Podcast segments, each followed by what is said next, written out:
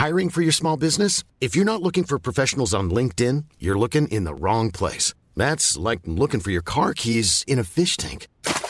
LinkedIn helps you hire professionals you can't find anywhere else, even those who aren't actively searching for a new job but might be open to the perfect role. In a given month, over 70% of LinkedIn users don't even visit other leading job sites. So start looking in the right place. With LinkedIn, you can hire professionals like a professional. Post your free job on linkedin.com/people slash people today.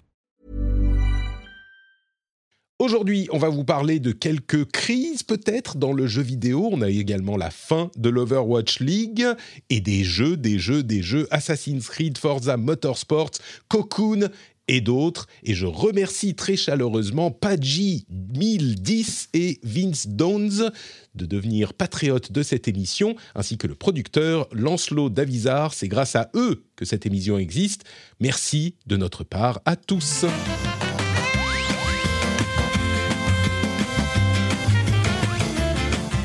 Bonjour à vous, bonjour à tous, bonjour aux patriotes qui nous écoutent et aux gens qui nous écoutent sur le flux normal euh, avec pub. J'espère que vous passez une bonne journée. On va animer votre euh, jeudi, vendredi, samedi, enfin quel que soit le moment où vous nous écoutez, vous allez passer un bon moment puisque en plus de moi, moi bon, vous avez l'habitude, c'est c'est standard. J'espère que je vous fais pas passer un mauvais moment, mais on a aussi ceux qui vont vous faire passer un bon moment, c'est-à-dire Jika d'un côté. Bonjour Jika, comment vas-tu? Yes, ça va. Bah oui, vous avez l'habitude aussi. Est-ce que je suis aussi standard que Patrick à, vous, à, vous de, à, vous de, nous le dire dans le chat. Euh, je ne sais pas. C'est peut-être une qualité d'être quelqu'un de très standard, tu vois, de, de nos jours. Par les temps qui courent, être je, standard, c'est déjà, déjà, pas mal. Ne pas avoir un effet négatif sur l'humeur des gens, c'est déjà un positif, voilà, tu vois. C'est déjà exactement.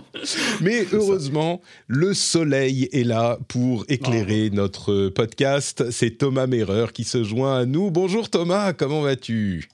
Salut tout le monde, euh, ça va très bien, ça va très bien. Folle, euh, folle semaine au pluriel en ce moment, mais et du, euh, ça va dans tous les sens et c'est très très cool, franchement. Euh, voilà, super, Écoute, euh, super moment. Tu, tu, es là pour parler de ta spécialité, donc je suis très heureux puisque bon, les gens qui ah ont oui, Forza, exactement. C'est ça, Forza Motorsport. Assassin's Creed Mirage. bah écoutez, on est, on va le redire certainement dans l'émission, mais on est en octobre, ça y est, et donc, euh, sans doute le pire mois d'une des pires années, pire euh, au sens positif là aussi du terme, euh, de l'histoire du jeu vidéo, est lancé parce que les sorties sont constantes et inévitables. Et rien que là, dans cette semaine d'ouverture du mois, eh ben, c'est la folie. Euh, non seulement on a Assassin's Creed Mirage, euh, mais on a en plus... Bah, Forza Motorsports, comme tu le disais, tu vas nous parler des deux. Peut-être qu'on fera une pause de Thomas entre les deux avec euh, d'autres jeux dont nous parlerons Jika et moi-même. Euh, J'ai notamment Cocoon qui m'a vraiment enchanté, dont je tenais à vous parler. Je crois que tu l'avais testé un petit peu, Jika, donc euh, tu auras des choses à nous dire aussi. Et fait. puis d'autres jeux, d'autres jeux en plus. Mais on va commencer alors avec les news de la semaine euh, qu'on va couvrir rapidement avant de se plonger dans les jeux. Et puis un petit mot pour vous dire que euh, pour les patriotes, si vous êtes patriotes, euh, je fais un petit édito que je publie ce week-end pour parler des nouvelles fonctionnalités sur Patreon, parce qu'il y a Patreon qui lance tout un tas de nouvelles fonctionnalités pour devenir un petit peu le, réseau social des créateurs en quelque sorte, comme LinkedIn est le réseau social des professionnels. Et au-delà des fonctionnalités elles-mêmes, il y a une réflexion intéressante sur le rapport entre les créateurs, leur communauté et Internet en général. Donc j'en parle un petit peu dans l'édito de cette semaine. Euh, je dirais qu'il est peut-être à ne pas rater euh, si ce genre de choses vous intéresse. Bref, on se lance dans les news de la semaine. C'est parti tout de suite avec... Alors, c'est un petit peu une collection de news euh, qui se rapporte aux problèmes dans le jeu vidéo. Certains parlent même d'une crise dans le jeu vidéo. J'ai vu euh, plusieurs personnes commenter sur Twitter et dire que, oh mon Dieu, euh, voilà, il y a des licenciements ici, des licenciements là-bas, ça y est, c'est la crise dans le jeu vidéo. Et il est indéniable que, bah, par exemple, il y a Epic qui euh, licencie 16% de euh, ses employés ça fait 830 employés. Euh, en en, aux États-Unis, il y a une histoire un petit peu, alors je ne sais pas si elle est sordide, mais enfin clairement euh, euh, pas réjouissante, où l'un des studios avait eu un vote positif pour la création d'un syndicat au sein du studio. Et c'était un studio qui faisait essentiellement, qui travaillait pour du QA sur Dragon Age Inquisition et c'était un studio tiers qui s'appelle, je ne sais plus comment il s'appelle, euh, WordWorks, j'ai oublié le, nom, mais euh, Keywords, voilà. Euh, mais tous les employés qui avaient voté pour se syndiquer, ils sont plus au studio. C'est pas directement chez BioWare, mais il y a des, problèmes chez BioWare aussi avec des gens qui sont renvoyés. Mais c'est pas directement chez BioWare, mais le fait est que bah, c'était des gens qui n'étaient pas en contrat fixe, pas en CDI, et ben maintenant aucun d'entre eux n'a été renouvelé. Alors Bon, Keywords peut dire qu'ils euh, sont à la recherche d'autres profils, d'autres trucs. Il n'empêche que accumuler les uns après les autres, c'est vrai que ça fait beaucoup. Euh, oui, on nous dit dans la chatroom, ah mais c'est certainement une coïncidence. C'est d'autant plus notable que euh, ce vote était vraiment important pour l'industrie parce que c'était le premier vote qui avait réussi pour la création d'un syndicat au sein d'un studio. aux États-Unis, c'est bien pire quand on perd son emploi, vous le savez, hein, parce qu'il n'y a pas d'assurance chômage garantie, il n'y a pas d'assurance, il n'y a pas l'éducation gratuite, etc. Donc, donc la perte d'un emploi aux États-Unis, c'est, euh, enfin, c'est jamais rigolo nulle part, mais évidemment aux États-Unis, c'est, ça peut être assez catastrophique. Donc, bon, bah, l'accumulation, ça fait que, effectivement, ça, ça, ça se remarque. Moi, j'ai l'impression que c'est un petit peu euh, la période de l'année et la période dans la, l'évolution de l'industrie je dirais pas jusqu'à parler de crise, mais, certains le font. Et puis en France, il y a une nouvelle qui est encore plus intéressante peut-être, c'est cette garde à vue de cinq anciens cadres de euh, Ubisoft, cinq anciens cadres euh, qui ont été euh, le sujet d'une enquête poussée de, la police Suite à l'enquête, vous vous souvenez de cette enquête sur les, problèmes de harcèlement sévères chez Ubisoft qui avait été menée notamment par Libération, euh, par Marius Chapuis et Erwan Cario qu'on salue, eh ben, L'enquête a continué au niveau de la police et euh, cinq personnes ont été mises en garde à vue. Euh, la plainte avait été déposée par un syndicat et deux personnes en nom propre. Donc, bon, là encore, on peut, on peut commenter, mais euh, il y a surtout, c'est un événement parce que c'est, je crois, la première fois que ça va aussi loin dans ce genre d'affaires. Ça note que le harcèlement est considéré comme quelque chose de sérieux je ne sais pas si on va dire pour une fois, mais en tout cas, c'est certainement une, bonne chose. J'espère que ça va refroidir certaines ardeurs, ou en tout cas, euh, comment dire, euh, servir de leçon au minimum. Alors, il n'y a pas encore eu de condamnation, hein, mais, servir de leçon pour le comportement général dans ces sociétés. C'était vraiment problématique chez Ubisoft. Je ne sais pas si vous voulez commenter. Euh, bon, je ne sais pas si je vais, te donner une, carte d'évitement, Thomas, si tu veux pas dire quelque chose. Non, non, euh, parce que bah, sur le principe, c'est une très bonne nouvelle. Mmh. Euh, tant mieux. Euh, plus ces types-là seront écartés. Ils ont été écartés d'Ubisoft déjà hein, il y a trois ans, deux ans et demi. et maintenant que la justice s'intéresse à eux et à leurs actes, c'est une très bonne chose. Euh, bon, j'ai forcément une petite pensée pour Bordeaux euh, parce que bah, le timing euh, média fait que bah, ces arrestations ont lieu, enfin ces, ces, gardes à vue ont lieu la semaine de sortie de Mirage. Et évidemment, bah, ça a tendance un peu à, à faire venir quelques nuages noirs au-dessus, au-dessus de Bordeaux qui se faisait une fête de sortir son assassin. donc j'ai une pensée pour les pour les personnes qui sont à Bordeaux, pour vraiment les, les développeurs et les développeuses. Euh, mais sur le principe, c'est une très bonne nouvelle euh, parce que les actes euh, qui sont, enfin en question, sont extrêmement graves. parce que c'est pas uniquement les agissements, c'est pas une main aux fesses, c'est pas juste des petites remarques et des blagues homophobes ou sexistes. il est vraiment question de quelque chose de systémique, de protéger, de surtout en haut lieu, et puis de protéger notamment par les ressources humaines à l'époque. Euh, donc l'édito euh, a été nettoyé depuis. En tout cas, euh, il y a eu beaucoup de départs, notamment Sacha Squet, évidemment. Donc tant mieux. voilà. Et puis j'espère que voilà, la justice passera, fera ce qu'il faut. Et surtout, surtout comme tu disais, que ça, serve de leçon à Ubisoft, que ça serve de leçon plus globalement aux studios, soit petits ou grands, et puis même aux entreprises en règle générale, hein, parce que bah, jouer à Chabit dans les studios, non, ce n'est pas rigolo. Voilà, et se traiter de PD quand on arrive dans une rédaction, ce n'est pas rigolo non plus. Voilà, merci. Euh, le truc que j'ajouterais, c'est qu'effectivement, la, justice suit son cours, c'est une, c'est une très bonne chose. La frustration qui reste là-dedans, c'est euh, l'incertitude un petit peu. Je ne sais pas si on peut dire qu'elle est, que c'est une incertitude, mais euh, selon euh, certains, la chose avait une telle ampleur chez Ubisoft qu'il est difficile de croire que euh, le haut du management n'était pas au courant, voire n'avait pas permis ce genre de choses. Et, ou en tout cas fermé les yeux, on va dire. Euh, les, relations humaines avaient, en tout cas, essayé de minimiser les problèmes quand certaines et certains étaient venus les voir pour leur en parler. Et il est difficile de croire que Yves Guillemot n'était pas un petit peu au courant, euh, au-delà de sa responsabilité, du fait de sa position, quoi qu'il arrive. Donc ça, c'est le euh, point noir, mais au-delà de ça, effectivement, il est, il est bien que l'enquête euh, continue. Au, mieux, au mieux, Yves Guillemot, enfin, au mieux, je pense, Yves Guillemot fermait les yeux sur ça en, en semblant de ne pas être au courant. et c'est vrai que c'est ce qui est c'est là qu'on voit dans cette affaire-là que l'importance des ressources humaines. effectivement, si cette affaire prend cette ampleur-là aujourd'hui, quelle que soit la conclusion de tout ça, ce qui est une condamnation ou pas, peu importe. Le fait est que la justice est impliquée, c'est plus juste entre guillemets des accusations par des journalistes, des accusations sur Twitter. Euh, ça, ça prend encore une autre dimension. Et euh, il faut que ça serve d'exemple aussi aux, ressources humaines qui ont un rôle immense à jouer dans ces dans ces moments-là d'écoute et de compréhension, parce que là, on le sait clairement que les RH couvraient euh, les agissements, ils étaient au courant de tout ça et minimisaient si, tu veux, mais ils couvraient tout simplement tout simplement les agissements de, de ces personnes quoi.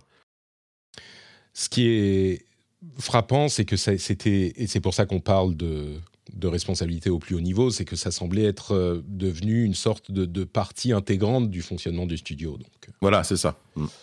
C'était presque ça. C'était devenu une culture d'entreprise, en tout cas d'une partie de l'entreprise. Ubisoft, c'est très grand, c'est euh, des, dizaines de studios on ne pourra pas dire que tous les studios d'Ubisoft dans le monde avaient les mêmes problèmes, j'espère pas, mais, euh, mais en tout cas au niveau de, la, de Montreuil, donc là au du siège, il y avait quand même cette culture d'entreprise qui était, qui, était, qui, était problématique.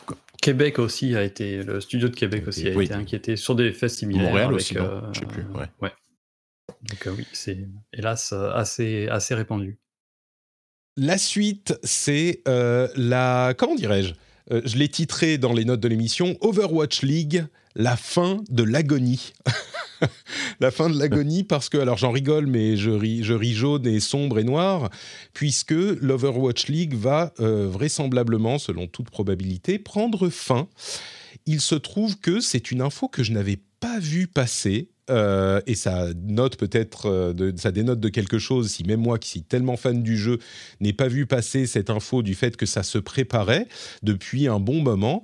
Et en fait, euh, la, saison de l'Overwatch League qui vient de se terminer le week-end dernier a été conclue avec un message d'adieu assez émouvant de Soe Schwing, j'arrive jamais à prononcer son nom, qui était la l'hôtesse principale de l'Overwatch League. Et je me suis dit, mais attends, mais qu'est-ce qui se passe? Elle dit, ok, ça a été six années incroyables ensemble, etc. Et je me suis dit, mais attends, mais, mais quoi? Comment? C'est fini? Et en fait, euh, il reste un vote à effectuer des propriétaires des licences de l'Overwatch League pour confirmer que bah ils arrêtent, ils, euh, ils, se, ils, they call it quits, ils disent ok bon bah on arrête tout, on disbande les équipes, etc. Euh, et c'est une fin un petit peu amère à une euh, aventure qui était euh, assez enthousiasmante, mais qui n'a jamais vraiment pris pour tout un tas de raisons. L'idée d'avoir, alors quand Overwatch est arrivé sur la scène, euh, il n'y avait pas de d'e-sport officiel, mais l'Overwatch League a été lancé avec de grandes ambitions et un modèle qui était, à mon sens, il y avait beaucoup de choses à garder là-dedans puisqu'on avait une association à des villes, même à des pays dans le championnat Worlds qui perdurera peut-être, ceci dit. Mais euh, l'association à la localité était cool. On avait même une équipe à Paris pendant longtemps qui a déménagé, je sais plus, aux États-Unis, euh, peut-être à Las Vegas ou un truc du genre. Donc, bon, ça, c'est les franchises qui sont achetées, qui avaient été payées euh, des dizaines de millions de dollars pour l'accès à la ligue. Le début avait été plutôt très honorable, et puis les vues ont chuté et chuté notamment à cause de euh, décisions assez court-termistes, comme le fait euh, d'avoir un contrat d'exclusivité avec YouTube pour la diffusion des matchs, alors que évidemment, bah, c'est plutôt sur Twitch que se passe ce genre de choses. Alors peut-être qu'une ligue extrêmement puissante peut se permettre de passer sur euh, sur YouTube. Et encore, je me dis, si League of Legends passe sur YouTube, peut-être que les viewers suivront, mais même ça, je pense qu'ils n'auraient pas les épaules. Donc, une petite ligue comme Overwatch, n'était pas évident. Et puis, euh, il y a aussi le fait que, bon, peut-être que je, viendrai à ça plus tard, Mais au-delà de ça, bah, c'est une, une, déception pour ceux qui appréciaient l'e-sport de ce jeu-là c'est peut-être pas complètement fini. Hein. Il y a euh, le, compte officiel euh, Twitter qui a euh, publié un truc disant c'est pas fini, on va reprendre les choses à zéro. On imagine qu'ils vont régler, enfin créer une sorte de d'encadrement pour des sociétés tierces pour qu'elles gèrent par des sociétés tierces, enfin gérer l'e-sport par des sociétés tierces. Mais l'Overwatch League elle-même, gérée par Blizzard, a priori, c'est terminé ça, peut offrir une réflexion plus générale sur l'e-sport, potentiellement, mais bon, je pense que c'est quand même applicable spécifiquement à, Overwatch. Quoi. Est-ce que, euh, est que, est que, Patrick, euh, j'ai une question pour toi. Est-ce qu'ils n'ont pas complètement loupé euh, le, la marge de l'e-sport depuis StarCraft 2, Blizzard? Parce que vraiment, ça a été compliqué. En fait, il n'y a rien qui a réussi à s'imposer vraiment. Il y a eu, souvenez-toi, souvenez-toi d'Heroes of the Storm. Overwatch, bah, ça n'a pas pris autant que voulu j'ai l'impression que Blizzard sur l'e-sport, euh, alors que ont été pionniers dans l'e-sport avec StarCraft, euh, c'est dommage qu'ils aient un peu loupé la suite, quoi. C'est c'est compliqué. Euh, Blizzard et l'e-sport, effectivement, ils ont lancé l'e-sport moderne avec StarCraft, comme tu l'as dit, et puis ils n'ont jamais réussi à revenir sur le devant de la scène euh, de manière vraiment imposante. Il y a des jeux qui fonctionnent très bien en e-sport. On a évidemment, je mentionnais League of Legends, Hearthstone aussi. Dota. Alors oui, Hearthstone est aussi dans cette catégorie. Bon, bah ça marche pas énormément euh, au niveau de l'e-sport. enfin, Rocket League, il y en a plein hein, qui fonctionnent bien en e-sport. Blizzard jamais. Il euh, y a une approche chez Blizzard euh, qui est très particulière pour tout ce qu'ils font. Je le sais puisque j'y ai travaillé pendant, pendant quelques années. On veut énormément contrôler tout ce qui se passe. Et puis surtout, j'ai l'impression que euh, l'idée est d'avoir... Enfin, il y a plusieurs choses. D'une part, l'idée est d'avoir des départements bénéficiaires pour tout.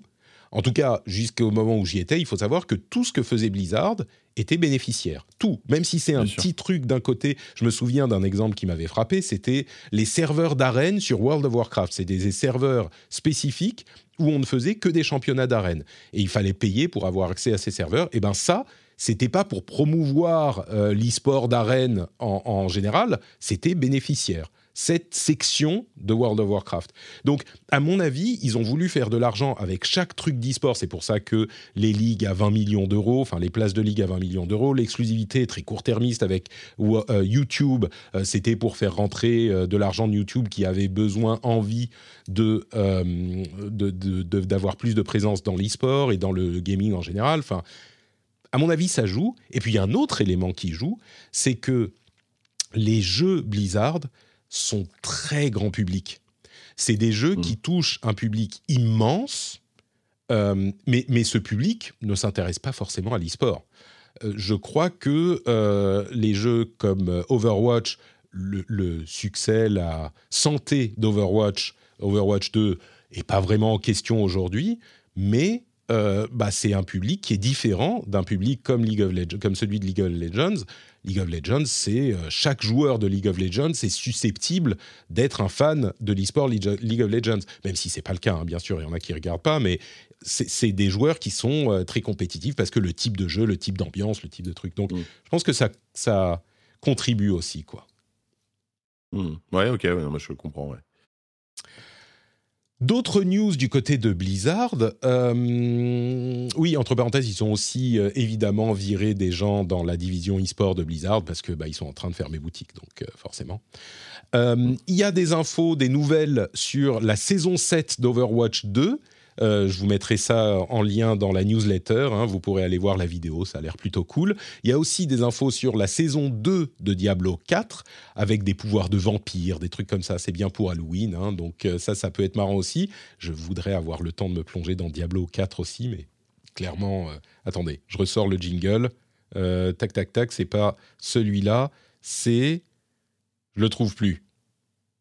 Il y a trop de jeux, on peut le faire. Mais oui, c'est ça. Il y a trop de jingles. de jeux. Merde. ah, voilà. Non, mais c'est ouf. Donc, il y a trop de jeux. Bon, le timing n'était pas ouf. Hein. Mais. Euh... Bah oui, puis Diablo, euh, c'est vrai que juste moi, je, je, tu vois, j'y ai beaucoup joué à la sortie parce que c'était une période un peu creuse, on va dire.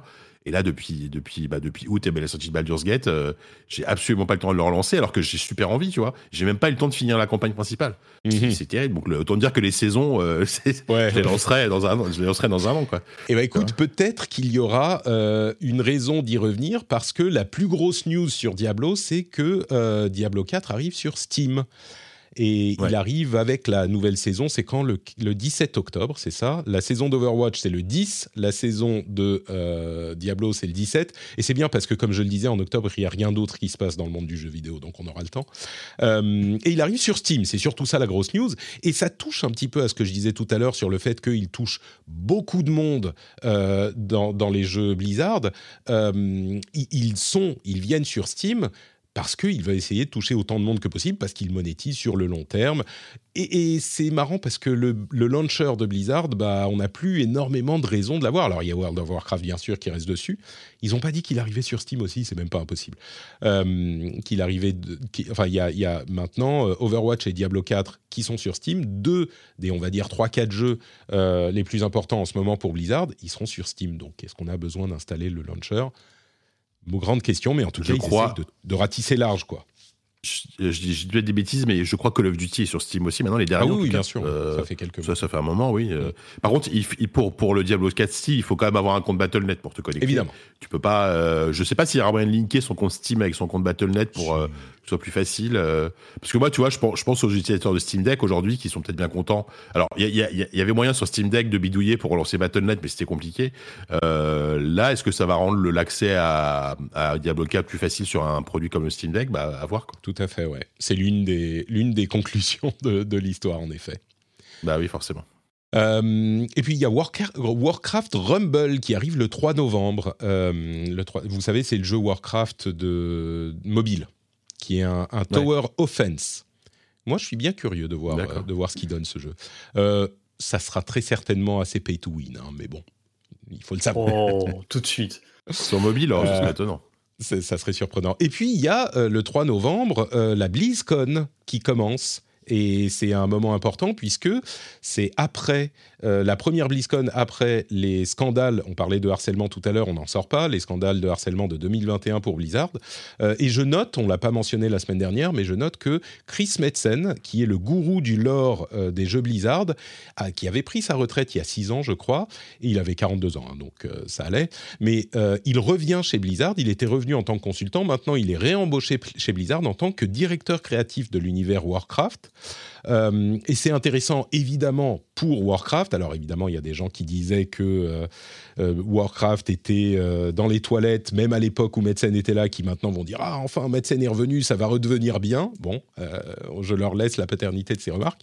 Mais évidemment, il était hyper important, Metzen, pour le lore, mais aussi pour Blizzard en général en tant que société. C'était le type qui présentait euh, la BlizzCon à côté de Mike Morheim. C'était la personne la plus connue, la plus emblématique.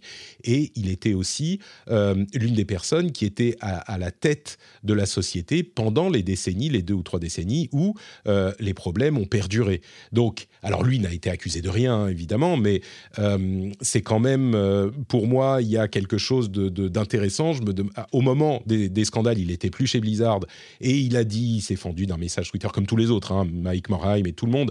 Ah, c'est incroyable, c'est scandaleux. Enfin, pas, pas comme ça, mais genre, euh, nous, nous devrions mieux faire, notre industrie euh, ne va pas bien et euh, nous, nous devons tous ensemble mieux faire, machin. Bah maintenant, il peut faire quelque chose, donc j'espère qu'il le fera. Ça veut pas dire que à la BlizzCon, il doit aller et, et- et- Ouais. et annoncer quelque chose. Enfin, c'est, c'est- ça serait pas forcément ce qu'on demanderait de lui, même si ça serait bien. Mais, euh, mais j'espère que euh, bah, ces messages qu'il me faisait à l'époque, bah, il va les implémenter dans la boîte et qu'il n'oubliera pas ses, ses promesses. Quoi. Et est-ce que entre le retour de Metzen et euh, la BlizzCon, est-ce qu'on peut pas s'attendre du coup à une annonce d'envergure autour de Warcraft à la BlizzCon? Pourquoi pas un nouveau jeu? On peut rêver. Alors pas pas pas un, pas un MMO, j'y crois pas un instant, mais Warcraft 4, euh, je sais pas quelque chose quoi. Ce serait peut-être le moment. Enfin, je veux dire, Chris Mason, Chris il revient, il revient pas pour rien chez Blizzard. Il revient parce que j'imagine, j'imagine qu'il a, qu'il y a des projets d'envergure et, et intéressants autour de Warcraft. Tu vois ce que je veux dire? Alors, il est, il est revenu, mais il est revenu quand même dans un rôle spécifique. Je vais pas dire par la petite porte parce que ça serait pas vrai, mais il est revenu il y a quelques mois euh, dans un moment où bah, tout le monde était en train de, enfin tout le monde était déjà en train de bosser sur des trucs si Warcraft 4 est en développement, euh, c'est pas de son fait à lui. Peut-être qu'il a intéressé, il a été intéressé par ce développement, c'est possible. Mais par contre, s'il y avait une personne qui peut l'annoncer et faire un vrai buzz sur scène, c'est lui. Parce que ça rachèterait un peu de l'image. Je crois qu'effectivement, ça serait marketingment parlant assez intelligent. Voilà. Euh, il y a deux choses, c'est que, qui me laisseraient penser que ça, enfin, qui me, qui, fait, qui font que ça me surprendrait. C'est que d'une part, Blizzard ne se dirige pas dans cette direction, je crois. Ils font beaucoup de jeux euh, qui ratissent très large, très grand public, jeux services.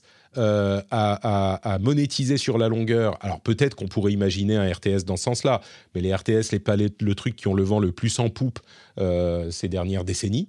Donc peut-être pas. Et puis, il y a aussi le rachat par Microsoft d'Activision Blizzard, euh, alors peut-être que j'imagine qu'ils consultent avec Phil Spencer et Microsoft en général pour ces annonces maintenant. Enfin, normalement, ils sont pas censés se parler.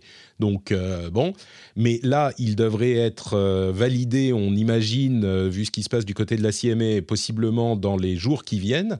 Donc on en reparlera peut-être la semaine prochaine. Mais je ne sais pas si tu prends ce genre de grosses décisions un mois avant d'être acheté. Peut-être, hein, peut-être. Mais Bon, et puis je sais, oui, c'est vrai, c'est vrai, c'est vrai que le timing il est un peu compliqué parce qu'il y a ce rachat, il y a et en même temps il y aura une BlizzCon, donc il y aura forcément des annonces. Qu'est-ce qu'ils vont annoncer à la BlizzCon une, extension pour World of Warcraft, je sais pas, peut-être. Ah ça c'est sûr. Oui oui, ça c'est sûr. C'est euh, même sûr. Presque deux ans depuis, euh, depuis Dragonfly. Voilà, et puis du, contenu pour Diablo, euh, bon voilà, enfin tu vois, je sais pas un nouveau perso pour euh, Overwatch. Euh, oui, je ne sais pas s'il y aura une nouvelle, un nouveau jeu, tu vois. Je ne sais pas s'il y aura un nouveau jeu. Voilà, moi je parle d'un vrai nouveau jeu, tu vois. Alors, mm. il y a, euh, et on va conclure là-dessus, il y a depuis un moment les différentes équipes qui ont été. Il y a, il y a Tom Chilton, par exemple, dont on ne sait pas ce qu'il fait, qui est un des pontes de World of Warcraft de la grande époque qui bosse plus dessus depuis que Hazikostas. Je vous, je vous donne tous les noms des gens que je connaissais avec euh, lesquels je bossais parce que je, sais où ils sont, je sais ce qu'ils font. Mais euh, Chilton, on ne sait pas ce qu'il fait. Je crois bien qu'il est encore chez, chez Blizzard. Euh, je veux pas dire de conneries, mais mais ça, tu vois, je peux imaginer qu'il y a certaines de ces petites équipes qui ont développé des, des, jeux, mais ils étaient en train de développer des jeux pour toutes leurs licences sur mobile. Et euh, il y a des jeux qu'on n'a pas vu arriver, par exemple Overwatch, on peut imaginer qu'il y aura une version mobile qui arriverait, euh, ce genre de choses. Une nouvelle licence, un gros nouveau jeu à part, je ne sais pas, surtout le tumulte de ces deux dernières années et le fait qu'ils aient perdu tellement de monde, des mm. gens qui se sont barrés, qui, qui ont été euh, mm. dégoûtés par les problèmes, qui, qui, ont pensé pendant deux ans que ça changeait pas assez, etc. Écoutez, on aura la réponse en novembre. Bon, on sera fixé dans un mois. Euh, ça. On, pourra le débriefer au prochain ensemble, au prochain rendez-vous jeu. Exactement. Je, devrais y être. Tant mieux. Et je crois que c'est à peu près tout pour euh, les news à retenir. On va euh, enchaîner avec les jeux du moment. Alors ça sera la troisième news en fait. je pense que les jeux sont tellement importants que c'est notre troisième news. Et puis aussi, il n'y a pas de, de troisième news qui me paraissait assez grosse. Donc, on va passer au jeu auquel on joue en ce moment. Avant ça, je vous rappelle quand même que euh, si vous appréciez la manière sérieuse avec laquelle on traite euh, de l'actualité du jeu vidéo euh, et que vous voulez qu'on continue à le faire et que vous voulez nous encourager, eh ben le meilleur moyen, vous savez, c'est d'aller sur patreon.com/rdv jeu pour soutenir le Patreon, comme le font euh, certains auditeurs, euh, de nombreux auditeurs qui viennent nous euh, suivre. Vous allez sur patreon.com slash rdvjeux et vous choisissez la somme que vous voulez attribuer à cette émission et vous êtes débité automatiquement à la fin du mois. Vous pouvez choisir 1 euro, 2 euros, 3 euros, ce que vous voulez. et je pense que c'est un bon moyen de faire un petit truc cool pour moi et pour vous parce que euh, on se sent beaucoup mieux, on se sent plus heureux, plus fier, plus euh, oui c'est ça plus fier de euh, ce qu'on écoute dans le monde du podcast. Donc si vous écoutez depuis six mois un an et que vous appréciez l'arrivée des nouveaux épisodes patreon.com slash rdvjeux pour nous soutenir. Merci à tous et à toutes. When you're ready to pop the question the last thing you want to do is second guess the ring At Bluenile.com, you can design a one of a kind ring with the ease and convenience of shopping online. Choose your diamond and setting. When you find the one, you'll get it delivered right to your door. Go to Bluenile.com and use promo code LISTEN to get $50 off your purchase of $500 or more. That's code LISTEN at Bluenile.com for $50 off your purchase. Bluenile.com code LISTEN. Hey, I'm Ryan Reynolds. Recently, I asked Mint Mobile's legal team if big wireless companies are allowed to raise prices due to inflation. They said yes. And then when I asked if raising prices technically violates those onerous two year contracts, they said, What the f are you talking about, you insane Hollywood ass?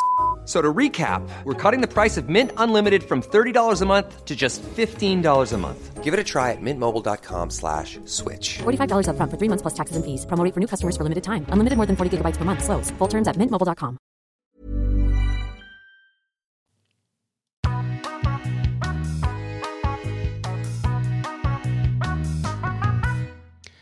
Thomas, il est temps de sortir C'est moi. de ton Thomas au silence. rapport. Ouais, je suis là. Il est temps, il est temps de mettre ta capuche blanche. Alors, tu as testé Alors. Assassin's Creed Mirage pour Numérama. C'est d'autant plus approprié que tu es l'auteur de l'ouvrage de référence sur la série Assassin's Creed, euh, chez Third Edition évidemment. Euh, je vais te donner la parole dans une seconde, mais je dois te dire un truc. Ah, très belle la couverture. c'est l'envol, c'est ça? Le sous-titre C'est l'envol, ouais. En plus, euh, je- on, voit, on voit pas, mais alors la couverture de, de Marion euh, Midi, elle est incroyable, avec euh, des reflets euh, rouges, noirs. elle est trop belle. Magnifique. Un petit Euh, placement de produit. Kling, Kling, pensez à mon livre. Quand vous rentrez à la maison, quand vous mettez les clés dans le bol, Kling. Ah zut, j'ai oublié d'acheter le livre de De Thomas. Thomas, sur mais oui, c'est ça. Kling. C'est ça. Pour cet épisode spécifiquement. Je suis dans vos cerveaux. C'est comme ça qu'on euh, fait, hein, Patrice c'est comme ça, c'est comme ça. comme ça. Exactement, exactement. Kling, les clés dans le bol. Oh, Assassin's Creed, l'envol. Thomas. Merreur, third edition.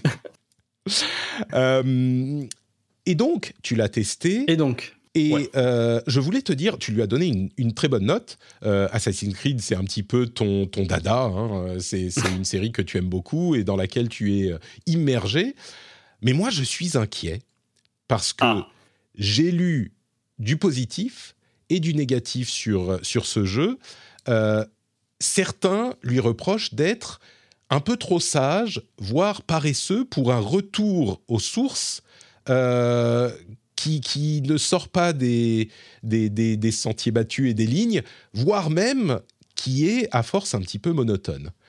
Toi, tu, l'as beaucoup aimé. Dis-nous euh, pourquoi et peut-être pourquoi certains euh, devraient être prudents.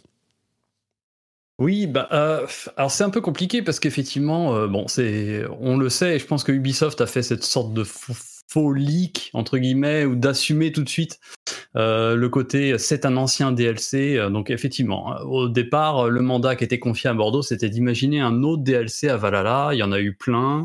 Ils ont, ils ont déjà fait la la colère des druides. Et euh, euh, il y a pardon. eu le catastrophique. Dawn of Ragnarok là, de Breaking news. Thomas, excuse-moi, je t'interromps. Euh, breaking Ah news oui. d'il y a, Ah, y presque deux ans, c'est vrai que Blizzard avait annoncé un nouveau jeu dans un nouvel univers. Donc peut-être que même si le jeu est pas prêt à être sortir, euh, même s'ils ont d'habitude l'habitude de, donner des démos, de laisser des démos, euh, de mettre des démos sur le show floor, c'est vrai qu'ils avaient annoncé un nouvel univers pour un jeu de survie. Merci Johan de nous le préciser dans la Complètement chat. oublié. Donc peut-être, complètement, j'avais complètement oublié. Imagine. Donc peut-être qu'il pourrait annoncer ça. Mais, mais pardon, oui, donc un, un- Non, non, à la base c'était un DLC. Oui, oui, à la base c'était un DLC. Bon, c'est devenu très très vite un épisode majeur euh, parce que bah, avec, euh, bah, ça fait un lien avec l'actu euh, qu'on citait tout à l'heure. hein, le fait que l'édito soit fait décapiter quasiment, on peut utiliser cette image malheureusement. Euh, bah, ça a mis un stop à beaucoup de, projets créatifs et puis bah, surtout on passait à la next gen, donc il y a beaucoup de projets qui prenaient du temps et cette fois-ci. Ubisoft a pris le temps de pas rusher parce qu'on sait que les passages de génération pour Assassin's Creed sont pas toujours simples. Euh, bref, euh, il y avait un trou dans le calendrier et je pense que Mirage était, est, est venu là. En plus, euh, il y avait les 15 ans euh, l'année dernière de d'Assassin's Creed, donc il y avait un clin d'œil de vouloir faire un épisode effectivement back to the roots comme ils disent, donc retour aux sources. Donc il a une place un peu particulière parce qu'effectivement, il avait un scope de base, enfin une envergure qui était de assumée, réduite, euh, qui était de dire on va vous refaire un, épisode comme on faisait il y a 10 ans, 15 ans, euh, c'est-à-dire euh, une aventure très narrative, assez courte, donc on- une quinzaine, vingtaine d'heures, dans un seul lieu et pas un pays entier ou, ou, un archipel complet. Donc ça a été, ils ont annoncé la couleur dès le départ.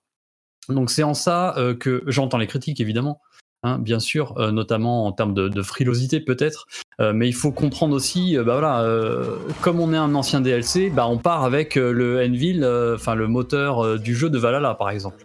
Euh, t'as pas du tout les outils. Euh, c'est évident que Envil actuellement est en cours de rénovation euh, pour être vraiment parfaitement adapté aux, plateformes next-gen. Et donc là, on est sur un moteur qui date d'origine, dont la dernière grosse mise à jour c'était Origins 2017. Donc déjà, ils partent avec voilà un, outil de base qui est forcément un peu fatigué. Donc euh, faut pas voilà, fallait mettre un peu ce contexte là parce que euh, cet épisode est un peu coincé coincé là-dedans. Après euh, bah, moi je trouve que c'est très bien, on sort de Valhalla en 2020 un jeu qui s'étale sur 100, 120 heures et c'est pas une image, c'est-à-dire que pour voir pour arriver à la fin du scénario, on parle du scénario, pas juste les activités secondaires, les quêtes annexes, pour arriver à la fin du scénario, t'es quasiment à 100 heures de jeu. Donc autant dire que tu sais même plus ce que tu fais. Tu sais plus qui est qui. Euh, T'arrives au bout de 30 heures, tu revois un PNJ que t'as vu avant, tu fais c'est qui lui déjà? Qu'est-ce que je fais? Comment je m'appelle?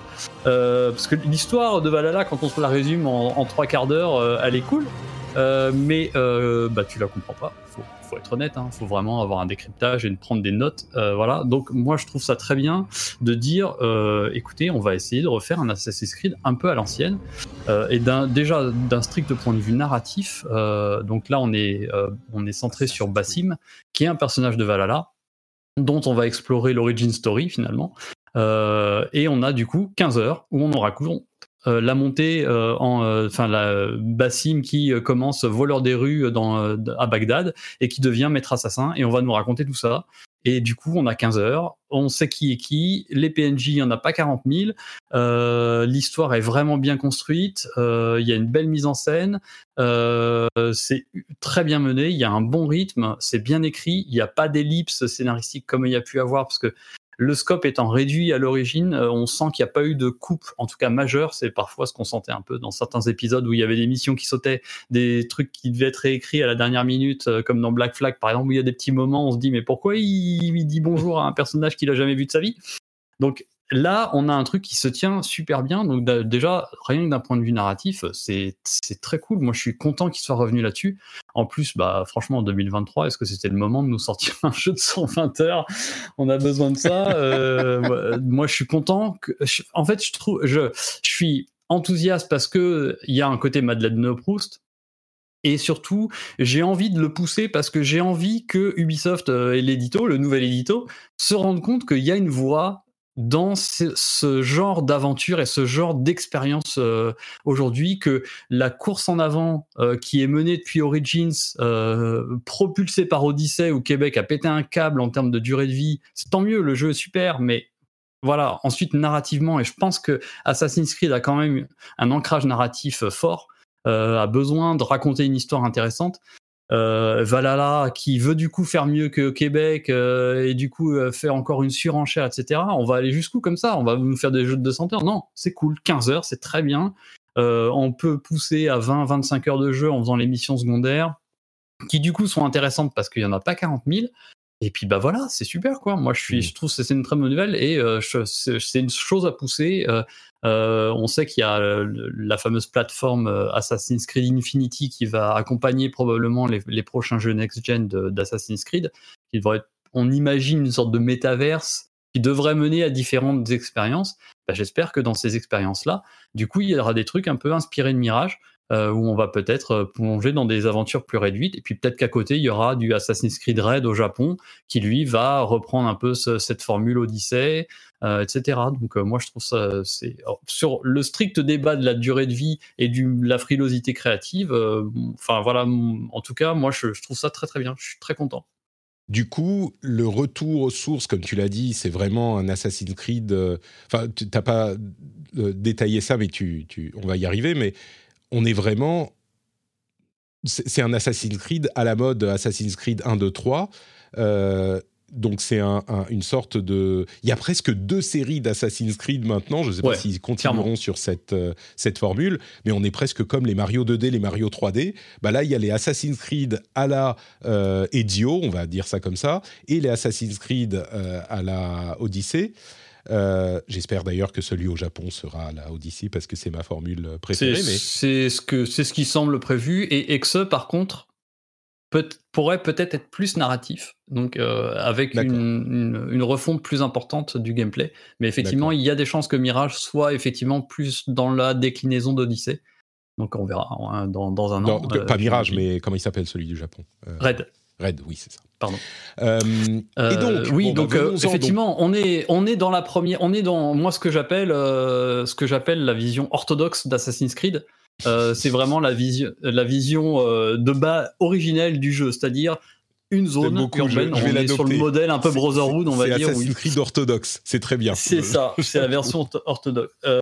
en fait, moi, j'ai vu, euh, bon, j'ai un, un king sur ce jeu qui est presque gênant maintenant, mais j'y ai vu énormément euh, de parallèles avec Assassin's Creed Unity. Je sais qu'il n'est pas aimé, mais euh, bah, j'ai écrit un papier dessus justement il y a quelques jours sur Numérama, parce que je l'ai refait moi il y a pas longtemps dans le cadre de l'écriture du bouquin évidemment. Euh, et puis surtout, j'ai interrogé ses créateurs et, euh, et euh, refaites-le, il est encore super beau aujourd'hui. Hein. il y a moins de bugs, voire plus, enfin plus beaucoup. Et bon, il est top. Et on, a, on sent l'épisode dont il se rapproche le plus, c'est Unity, qui déjà était lui la vision next-gen d'un Assassin's Creed à l'ancienne.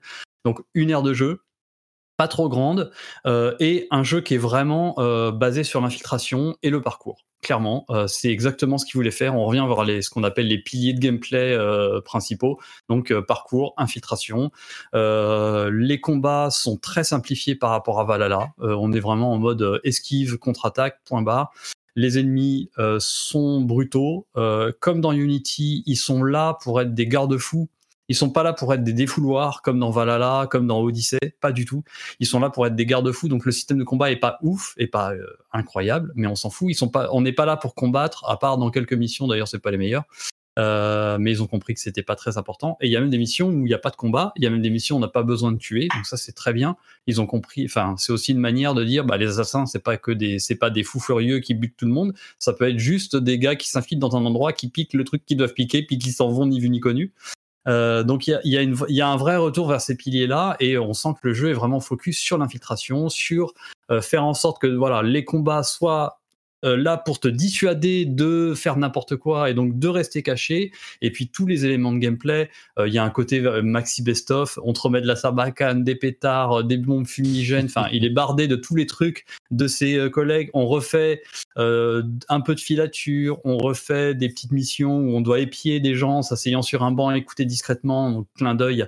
Ils ont même repris l'interface qui est qui est de base pas joli, mais moi je le vois vraiment comme un clin d'œil à Assassin's Creed 3 avec les, trucs qui apparaissent extra-diégétiques à l'écran où on nous montre comment comment dans quelle zone on peut épier les gens, etc. Enfin, c'est un épisode qui, a une, vraie vocation à être une sorte de best-of, euh, clin d'œil, référence, hommage, tout ce qu'on veut à, cette première partie, effectivement, avant, comme tu le disais, que Black Flag, commence à ouvrir la porte euh, au, ce que j'appelle dans, dans mon livre, placement de produit, bien vu, euh, les wide open world, c'est-à-dire vraiment le moment où la série va s'ouvrir largement à, et ne plus être un jeu d'infiltration, mais un jeu euh, d'aventure, d'exploration. quoi. Il y a vraiment et, il y a un schisme qui a lieu à ce moment-là, puisque du coup Unity et Syndicate eux reprennent le flambeau des vieux, et par contre la trilogie Origins euh, etc. Eux, c'était très bien décrit. On a l'impression que tu as commencé à lire mon deuxième livre, Patrick.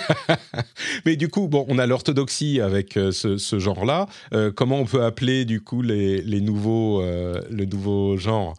Il faudra trouver une, un équivalent religieux, enfin le, moderne. Hein, ah oui, du coup. on a l'orthodoxie, je sais pas si on peut non, euh, progresser. Oui, je sais pas si. C'est un peu bizarre. Le, monétisable. religion, c'est pas une religion. Le non, c'est le plus monétisable. Tu vois, on s'adapte à ce que veut le public euh, et on, peut faire de la monétisation sur le long terme. Réformateur, ouais, pas bête. Ouais, peut-être réformateur. On nous propose ouais. Porter Bridges, ouais, dans, le chat.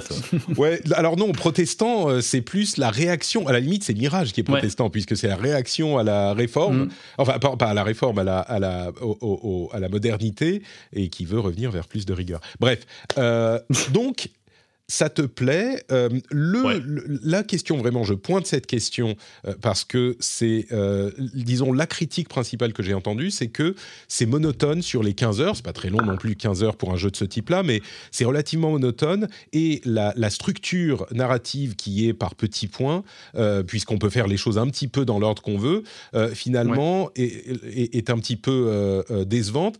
Et la, le type de gameplay n'évolue pas sur ces 15 heures. Est-ce que tu confirmes ou est-ce que toi, tu as tu as apprécié Écoute, j'ai pas, euh, enfin moi j'ai, pas trouvé, j'ai trouvé qu'il y avait donc effectivement euh, le, le, jeu est pensé un peu comme une enquête. Il m'a fait penser, alors d'ailleurs je fais le parallèle dans mon test à Deathloop dans le dans la, alors avec des ah. gros avec des grosses pincettes mais en fait euh, maintenant on n'a plus un journal de quête où tout s'accumule bêtement euh, on a un ce qu'ils appellent on a un tableau enquête en fait dans le menu où dessus euh, vont s'afficher au fur et à mesure des icônes qui vont se relier entre elles en fonction de la progression dans l'histoire l'idée en fait c'est d'abattre comme dans tous les comme dans les assassins des membres de l'ordre des gros méchants donc on a des cibles principales et en fait pour atteindre ces cibles il faut découvrir qui elles sont et donc faire des premières missions qui sont pas toutes des missions d'assassinat, hein, qui parfois sont des missions de recherche, etc., etc. Euh, et donc, quand on fait une mission, bah, on va débloquer euh, un indice, euh, puis un autre, puis un autre, puis un autre. Et il y a comme ça une constellation qui va commencer à se créer au fur et à mesure. Et on a comme ça euh, sur le jeu, il y a cinq cibles principales, mais le jeu est articulé vraiment, le, la cinquième cible étant la toute dernière, donc sur quatre cibles qui correspondent à quatre quartiers de Bagdad. Et effectivement, on peut faire les missions un peu dans l'ordre qu'on veut et découvrir les choses dans, dans l'ordre qu'on veut. Et j'ai trouvé qu'il y avait, alors la liberté est un peu illusoire, mais je trouve qu'elle marche bien. Notamment, il y a des missions, euh, euh, les missions d'assassinat principales, euh, ils les ont intitulées Black Box pour faire un clin d'œil à Unity. Donc, c'est-à-dire qu'on a vraiment des, des grands bastions, des grandes zones précises, euh, généralement autour d'un monument de Bagdad très connu.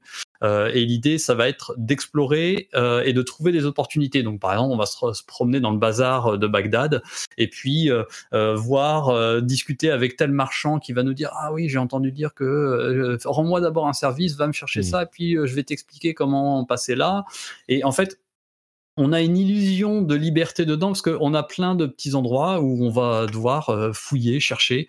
Euh, les icônes sont d'ailleurs assez discrètes. Je, moi, j'y ai vu une volonté de d'être attentif à son à son environnement et de répondre dans un sens aux jeux, aux gens qui critiquaient euh, depuis des années l'interface vraiment trop criarde de, Même si on peut la contrôler dans les Bien sûr, tout est complètement paramétrable.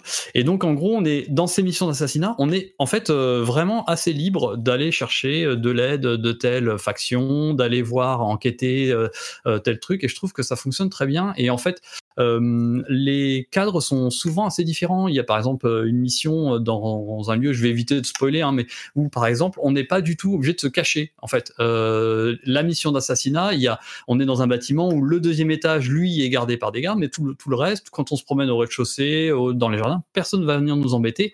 Donc on n'est pas en mode furtif du tout. On est au contraire en mode, bah, je me promène, je discute avec les gens. Il y a d'autres missions qui elles vont être 100% furtives, donc il va falloir tout le temps mmh. rester discret, céder de la foule, etc. Donc j'ai trouvé qu'ils avaient été assez malins euh, dans, euh, bah, dans la manière de de développer ces missions-là et d'apporter de la variété. Alors après, oui, on est dans des grosses charentaises. Hein. Euh, on, euh, on, est l'assassin qui regarde de haut euh, la zone de jeu, qui repère les trucs avec son aigle, qui va passer en vision d'aigle, donc cette fameuse vision un peu sépia, noir et blanc, qui va mettre en surbrillance les ennemis. voilà, on a plein d'outils à l'ancienne. Il y a un côté maxi best-of, mais qui me semble complètement assumé. Et je trouve, je trouve c'est un plaisir de retrouver ça parce que mine de rien, ça fait depuis Unity euh, donc 2014, euh, qu'on a 9 ans, euh, qu'on n'a pas eu une expérience aussi proche de, ce côté assassin. Donc moi je suis très content de retrouver ça, même si effectivement il n'y a pas une créativité dingue, mais c'est très bien fait. Le parcours par exemple a été un petit peu remanié par rapport à Valhalla et il est hyper efficace dans les rues de Bagdad et tout, donc ça fonctionne très très bien. Tu évoques Bagdad, c'est ma dernière question. Euh, la, précédente devait être la dernière, mais là je ne peux pas te la poser. Euh, le, graphiquement et euh, comment dire dans l'ambiance de Bagdad, etc. Là, c'est j'ai l'impression quand même un point fort du jeu. Qu'est-ce que tu as pensé de la ville en elle-même? Parce qu'on n'est que à Bagdad, hein, contrairement au. oui, on est à Bagdad, plus, plus les alentours, ouais. Euh, on est Bagdad et euh, ils ont quand même, on... et le jeu d'ailleurs assez intelligemment, non, mais très logiquement, j'ai envie de dire, hein, envoie quelques missions euh, s'écarter un petit peu de Bagdad. Donc on a, voilà, on va se promener un petit peu. Puis bah il y a, y a quelques petits mystères à aller découvrir en se promenant dans le désert à d'autres chameaux. Euh, et le jeu même lui-même commence dans un village euh, qui est complètement au nord de Bagdad. Euh, mais effectivement, on est beaucoup à Bagdad et donc ça renvoie bien sûr à Damas, à Jérusalem, à Constantinople, donc en première ville de, la série. Et on est sur le moteur de Valhalla un peu un peu amélioré et franchement la direction donc c'est pas une claque euh, du tout, hein, euh, faut hmm. pas voilà. Mais la direction artistique euh, du jeu est assez folle. Ils ont fait un travail de reconstitution de la ville qui est vraiment dingue. Le travail sur les lumières est, vraiment fabuleux. Je, je, pèse mes mots. Le rendu de l'éclairage du soleil. De, je salue Jean-Luc Salah, le directeur artistique, parce que je l'ai rencontré, on en a discuté un petit peu. Franchement, son travail est vraiment dingue. Et le jeu, les décors sont fous. Après, les personnages, par contre, on va pas se mentir, c'est pas ouf. Bassim jeune, jeune, il a un peu une tête de teubé. Euh, bizarrement, Roshan, qui est sa mentor, euh, qu'on voit beaucoup euh, qu'on a vu beaucoup avant, parce qu'elle est, je, vais écorcher le nom de l'actrice qui, qui, qui, la double, qui est assez, qui est assez fabuleuse d'ailleurs dans, dans la version originale. les doublages sont très bons en, VO. elle a une tête, Roshan est vraiment une tête bizarre. Enfin, les PNJ ont vraiment des têtes de jeu d'il y d'il y a 10 ans. Euh, donc ça, c'est vraiment regrettable. Les animations de Bassim sont globalement très bonnes. Euh, le travail sur le son est très très bon également. J'ai été vraiment surpris, euh, notamment et un truc assez saisissant qui marche super bien, mais c'est tout, tout, bêtement quand on fait le parcours. On a, on entend Bassim, on entend Bassim souffler, être essoufflé quand il court, faire des des tout petits bruits d'impulsion quand il saute, etc. Je trouve que ça, ça renforce de ouf l'immersion. Mais euh, ouais, il y a, enfin, la ville est vraiment merveilleuse à découvrir. Franchement, elle est très très belle. Le, Ils sont très forts pour ça et ils prouvent une nouvelle fois leur savoir-faire. Euh, d'autant que euh, bah, la Bagdad de l'époque n'existe plus. Elle a, été, elle a été rasée par les Mongols et par les, les, différentes crues successives du Tibre. Donc il y avait vraiment plus rien du tout cette fois-ci. Ils, ont, ils sont partis de zéro et uniquement des documents d'époque. Euh, et, elle est vraiment géniale. Donc euh, voilà, faut pas regarder trop les personnages que, que l'on croise, mais les décors, on peut y aller. C'est vraiment, c'est vraiment super. Quoi. Écoute, c'est en plus c'est bien optimisé sur PC. Euh, je sais que j'y joue sur pas mal de configs différentes et euh, ça tourne super bien. Et euh, moi, il y a un truc que j'aime beaucoup dans le jeu, c'est euh, ce côté tout simplement aussi guide touristique.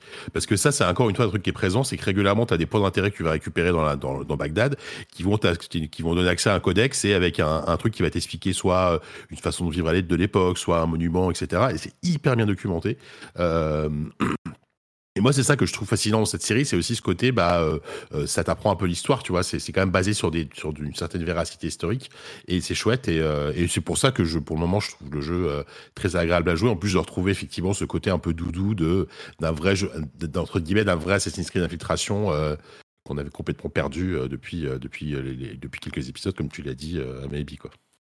Donc tu, tu l'apprécies aussi, toi, tu as passé quelques heures dessus sur ton ouais, ouais, ouais, moi, ou ton Roguelike Moi, j'en suis, euh, j'y ai joué sur euh, le PC et Roguelike, ça tourne très bien. Et euh, écoute, ouais, ouais, j'ai, j'en suis à peut-être une, peut une dizaine, quoi, non, moins 7-8 heures, donc a priori, je suis à peut-être à presque la moitié. Et, et, franchement, quel plaisir aussi de savoir que tu peux faire un jeu comme ça en 20 heures, quoi. Enfin, franchement, non, non mais moi, c'est pour ça que pour en sortir un plus court, quoi. Ah ouais, non, mais moi, Origin Odyssey et, et Valhalla, c'est des jeux qui, qui m'attirent à la base, mais je peux pas quoi. Enfin, c'est pas possible quoi. Donc, euh, je suis très content de revenir à cette formule-là plus plus resserrée, qui est aussi euh, alors même si la comparaison est un tout petit peu des un tout petit peu en défaveur d'Assassin's Creed, mais tu sens aussi, je sais pas si Thomas t'es d'accord, est-ce que est-ce qu'ils sont pas un peu inspirés des Hitman euh, de la série Hitman? Parce qu'il y a il y a ce côté bah, très dense où t'as quand même t'as moins de possibilités dans Hitman clairement, mais il y a il y a quand même souvent deux trois façons d'aborder une situation. Il y a un level design qui est bien travaillé et euh, et moi moi en fait c'est ce que j'espérais en, en, en, lançant Mirage. Alors c'est pas complètement Hitman, hein, mais tu sens qu'ils tendent un peu plus vers ça en fait euh, que bah que, que ce qu'ils ont fait avant quoi. Ouais, ouais, mais c'est ce que c'est ce fameux principe, le, le, ce qu'ils appellent les black box, hein, qui sont effectivement inspirés. Alors Unity le faisait, mais effectivement, il y a, je, je sais qu'ils ont mangé euh, du Hitman, qu'ils ont mangé du Dishonored également. Ils ont beaucoup joué aux jeux arcane. Euh, Ouais, bien sûr. euh, et, Ça et ça se ressent, ça se ressent beaucoup au niveau du level design. Le level design des, des niveaux d'infiltration est vraiment excellent. Il a été super bien pensé. Il y a plein de voies d'accès, des discrètes ou pas. Euh, ce- ouais, il y a eu un, un- un- beau travail. Et- Effectivement, c'est bien moins fouillé qu'Hitman, mais on est, on est, euh, voilà, c'est, c'est la limite. C'est là où tu arrives sur le triple A très grand public, où évidemment, bah, on te prémâche un petit peu les choses. Oui, oui, oui. Parce Euh, on t'iconise un euh, petit peu les trucs ouais. et on te tient un petit peu par la main pour te dire regarde, tu peux peut-être aller parler à ce personnage qui va peut-être t'ouvrir une porte secrète, etc. Quoi. Mais je trouve Et- que c'est bien, bien amené. Quoi. Il y a, il y a vraiment un, un côté que j'aime beaucoup d'un jeu d'infiltration, c'est que même si tu te fais au, au bout d'un moment euh, attraper, grillé par les gardes, bah, c'est pas très grave parce que t'as quand même moyen de t'en sortir. Et, Ouais. et, moi- et- et moi je déteste ça dans le jeu d'infiltration où euh, genre limite c'est game over parce que si tu te fais repérer, là tu sais que bon bah t'en tues deux trois, en- duel, en one, en, one, en, en 1v1, puis après tu traces et tu cours, tu cours, tu cours, tu tu tu t'attrapes ta monture et tu pars dans la Ouais. pampa et après tu reviens. Et il y- a vraiment et, du coup ça crée des situations assez chouettes, notamment en fin de mission quand t'as réussi à assassiner ta cible. Mm. Et là, tu dis, bon, allez, là, là, tout ce que je veux, c'est m'enfuir. Donc, ça donne des scènes de fuite et de, de course-poursuite. Euh, C'est là que le parcours prend, prend tout son sens. Assez, assez, assez, assez cool. Ouais, puis ils ont fait revenir justement ce truc d'infiltration de Valve. Ils ont retravaillé l'IA pour qu'elle refasse comme dans Unity. Et on, a- on- on- il y a ce truc qu'ils avaient piqué à, à Splinter Cell avec le last known position, là, tu sais, où on te met Oui. ton ghost. Euh, qui est Ouais, le dernier endroit où les gardes t'ont repéré et tu sais qu'ils vont venir là. Donc les gardes sont plus aimantés euh, au héros, ils sont aimantés à là où ils l'ont vu. Et donc euh, tu peux même d'ailleurs faire des diversions, hein, te montrer deux secondes euh, et, tu, et hop, ils vont venir à cet endroit-là. Puis pendant ce temps-là, grâce à la vivacité du parcours, il y a, il y a cette, euh, cette belle osmose entre parcours et infiltration qui fonctionne super bien. Mm. Effectivement, comme tu dis, quand tu te fais gauler, eh ben, il suffit que tu te cours, tu, tu, rem- tu remontes sur un toit, ils vont venir voir, ils vont rien voir, ils vont, Ouais. ils vont, Dans ils vont se remettre en place et tout. Quoi. Dans, dans la trilogie moderne, euh, c'était vraiment si tu te fais gauler, bon bah c'est parti, euh, tu, tu, Tu sors défonces. les- tu défonces Ouais. tout le monde, tu sors les épées. Tu défonces tout le monde. Ouais, c'est c'est ça. un des- ouais, c'est pas du- C'est génocide. C'est hop, le bastion arrive, il y a un gars qui te va blam, tu, tu, tu t'enquilles 30 mecs d'un coup quoi. Et du coup, bah, on va s'arrêter là, mais si vous voulez aller plus loin, euh, il y a le test de Thomas sur euh, Numérama, que je mettrai en lien dans la newsletter, et bien Et, sûr J- le et livre JVM, bientôt jeu vidéo magazine à la fin du mois aussi. euh. également, et euh, le livre, bien sûr, de, de- de Thomas. Si vous Ah, c'est le moment. Attends, attends, regarde. Regarde, je refais le. Magnifique. Il est beau. En, en podcast audio, ça passe moins bien, mais... Ouais, ça passe moins bien. Préface de Patrice Desilets, s'il vous plaît. hein, pardon. Ah oui. Super, bah merci beaucoup pour ce topo sur Assassin's Creed Mirage. Euh, on va revenir vers toi tout à l'heure, mais entre-temps, j'aimerais passer à Jika pour qu'il nous parle un petit peu euh, des jeux auxquels Oui. il a joué ces temps-ci. Euh, Oui. Tu as testé un petit peu Counter-Strike 2, si je comprends bien. Oui. Est-ce que tu Mais as oui. testé contre les ombres? Non, Euh, pas non, parler de cette honnêtement, non. Euh, ouais, euh, ouais euh, je, non, j'ai je t'avoue que je l'ai découvert là quand, quand, quand, quand tu l'as mis dans le lien de, dans le lien de l'émission. J'ai pas trop, euh, j'ai pas trop, j'ai- enfin, j'ai pas trop suivi cette histoire. Ce qui se passe simplement, c'est que Counter-Strike vas-y, ouais. Ca- Counter-Strike 2, euh, qui est une refonte graphique importante de Counter-Strike après CSGO, et ben il est tellement réaliste dans certains aspects modernes que les ombres sont très réalistes et se portent loin. Mais du coup, tu peux voir quand quelqu'un arrive si son ombre est au bon endroit. Donc les joueurs sont frustrés Ah bah, et demandent de nerf les ombres. Je pense que c'est nécessaire. Bref, peu Oui, importe. bah, moi, moi, mon niveau, c'est pas quelque chose. Donc, euh, voilà. Mais justement, c'est marrant parce que tu, tu disais la semaine dernière, je crois, quand, étais, euh, quand, quand vous en avez parlé, c'est soit tu t'y joues plus et t'en as rien à faire que que son sort, soit tu joues beaucoup et euh, là t'es à fond, etc. Bah moi je suis une troisième catégorie du gars qui a beaucoup joué il y a 10 ans, qui l'a Mhm. complètement lâché et que à la sortie de CS2, j'ai dit tiens j'ai envie de réessayer pour voir pour voir pour voir ce que ça donne. Moi moi, moi, je suis un, enfin j'ai beaucoup joué à CS, on va dire que oui à, la fin des années 2000, même quand CS:GO est sorti, j'y jouais mais dans mes premières rédactions de jeux vidéo avec Diz, avec Kevin de, de ZQSD, on travaillait ensemble à l'époque, tous les midis on jouait à CS, ça, ça devait être pense que ça devait être CS Source à l'époque, à midi, je, je pense. Et c'était vraiment des souvenirs absolument géniaux. Enfin, moi, moi c'est vraiment un, ça, fait partie de ces FPS multi auxquels j'ai plus joué, euh, je pense, bah, à la grande époque, donc euh, année, année 2000, début, début des années 2010. Et, euh, et entre temps, bah évidemment, du coup là, là, ce que je vais dire vraiment, c'est en mode euh, le gars qui redécouvre Counter Strike. J'ai aucune expertise, je le préviens tout de suite. Je préfère tout de suite les choses au clair. Donc si tu veux inviter la semaine prochaine un spécialiste de CS, t'as pas, écrit de livre sur Counter Strike Non, non, le lore de Counter Strike, je t'avoue qu'il me, il me parle pas, il me parle pas plus que ça.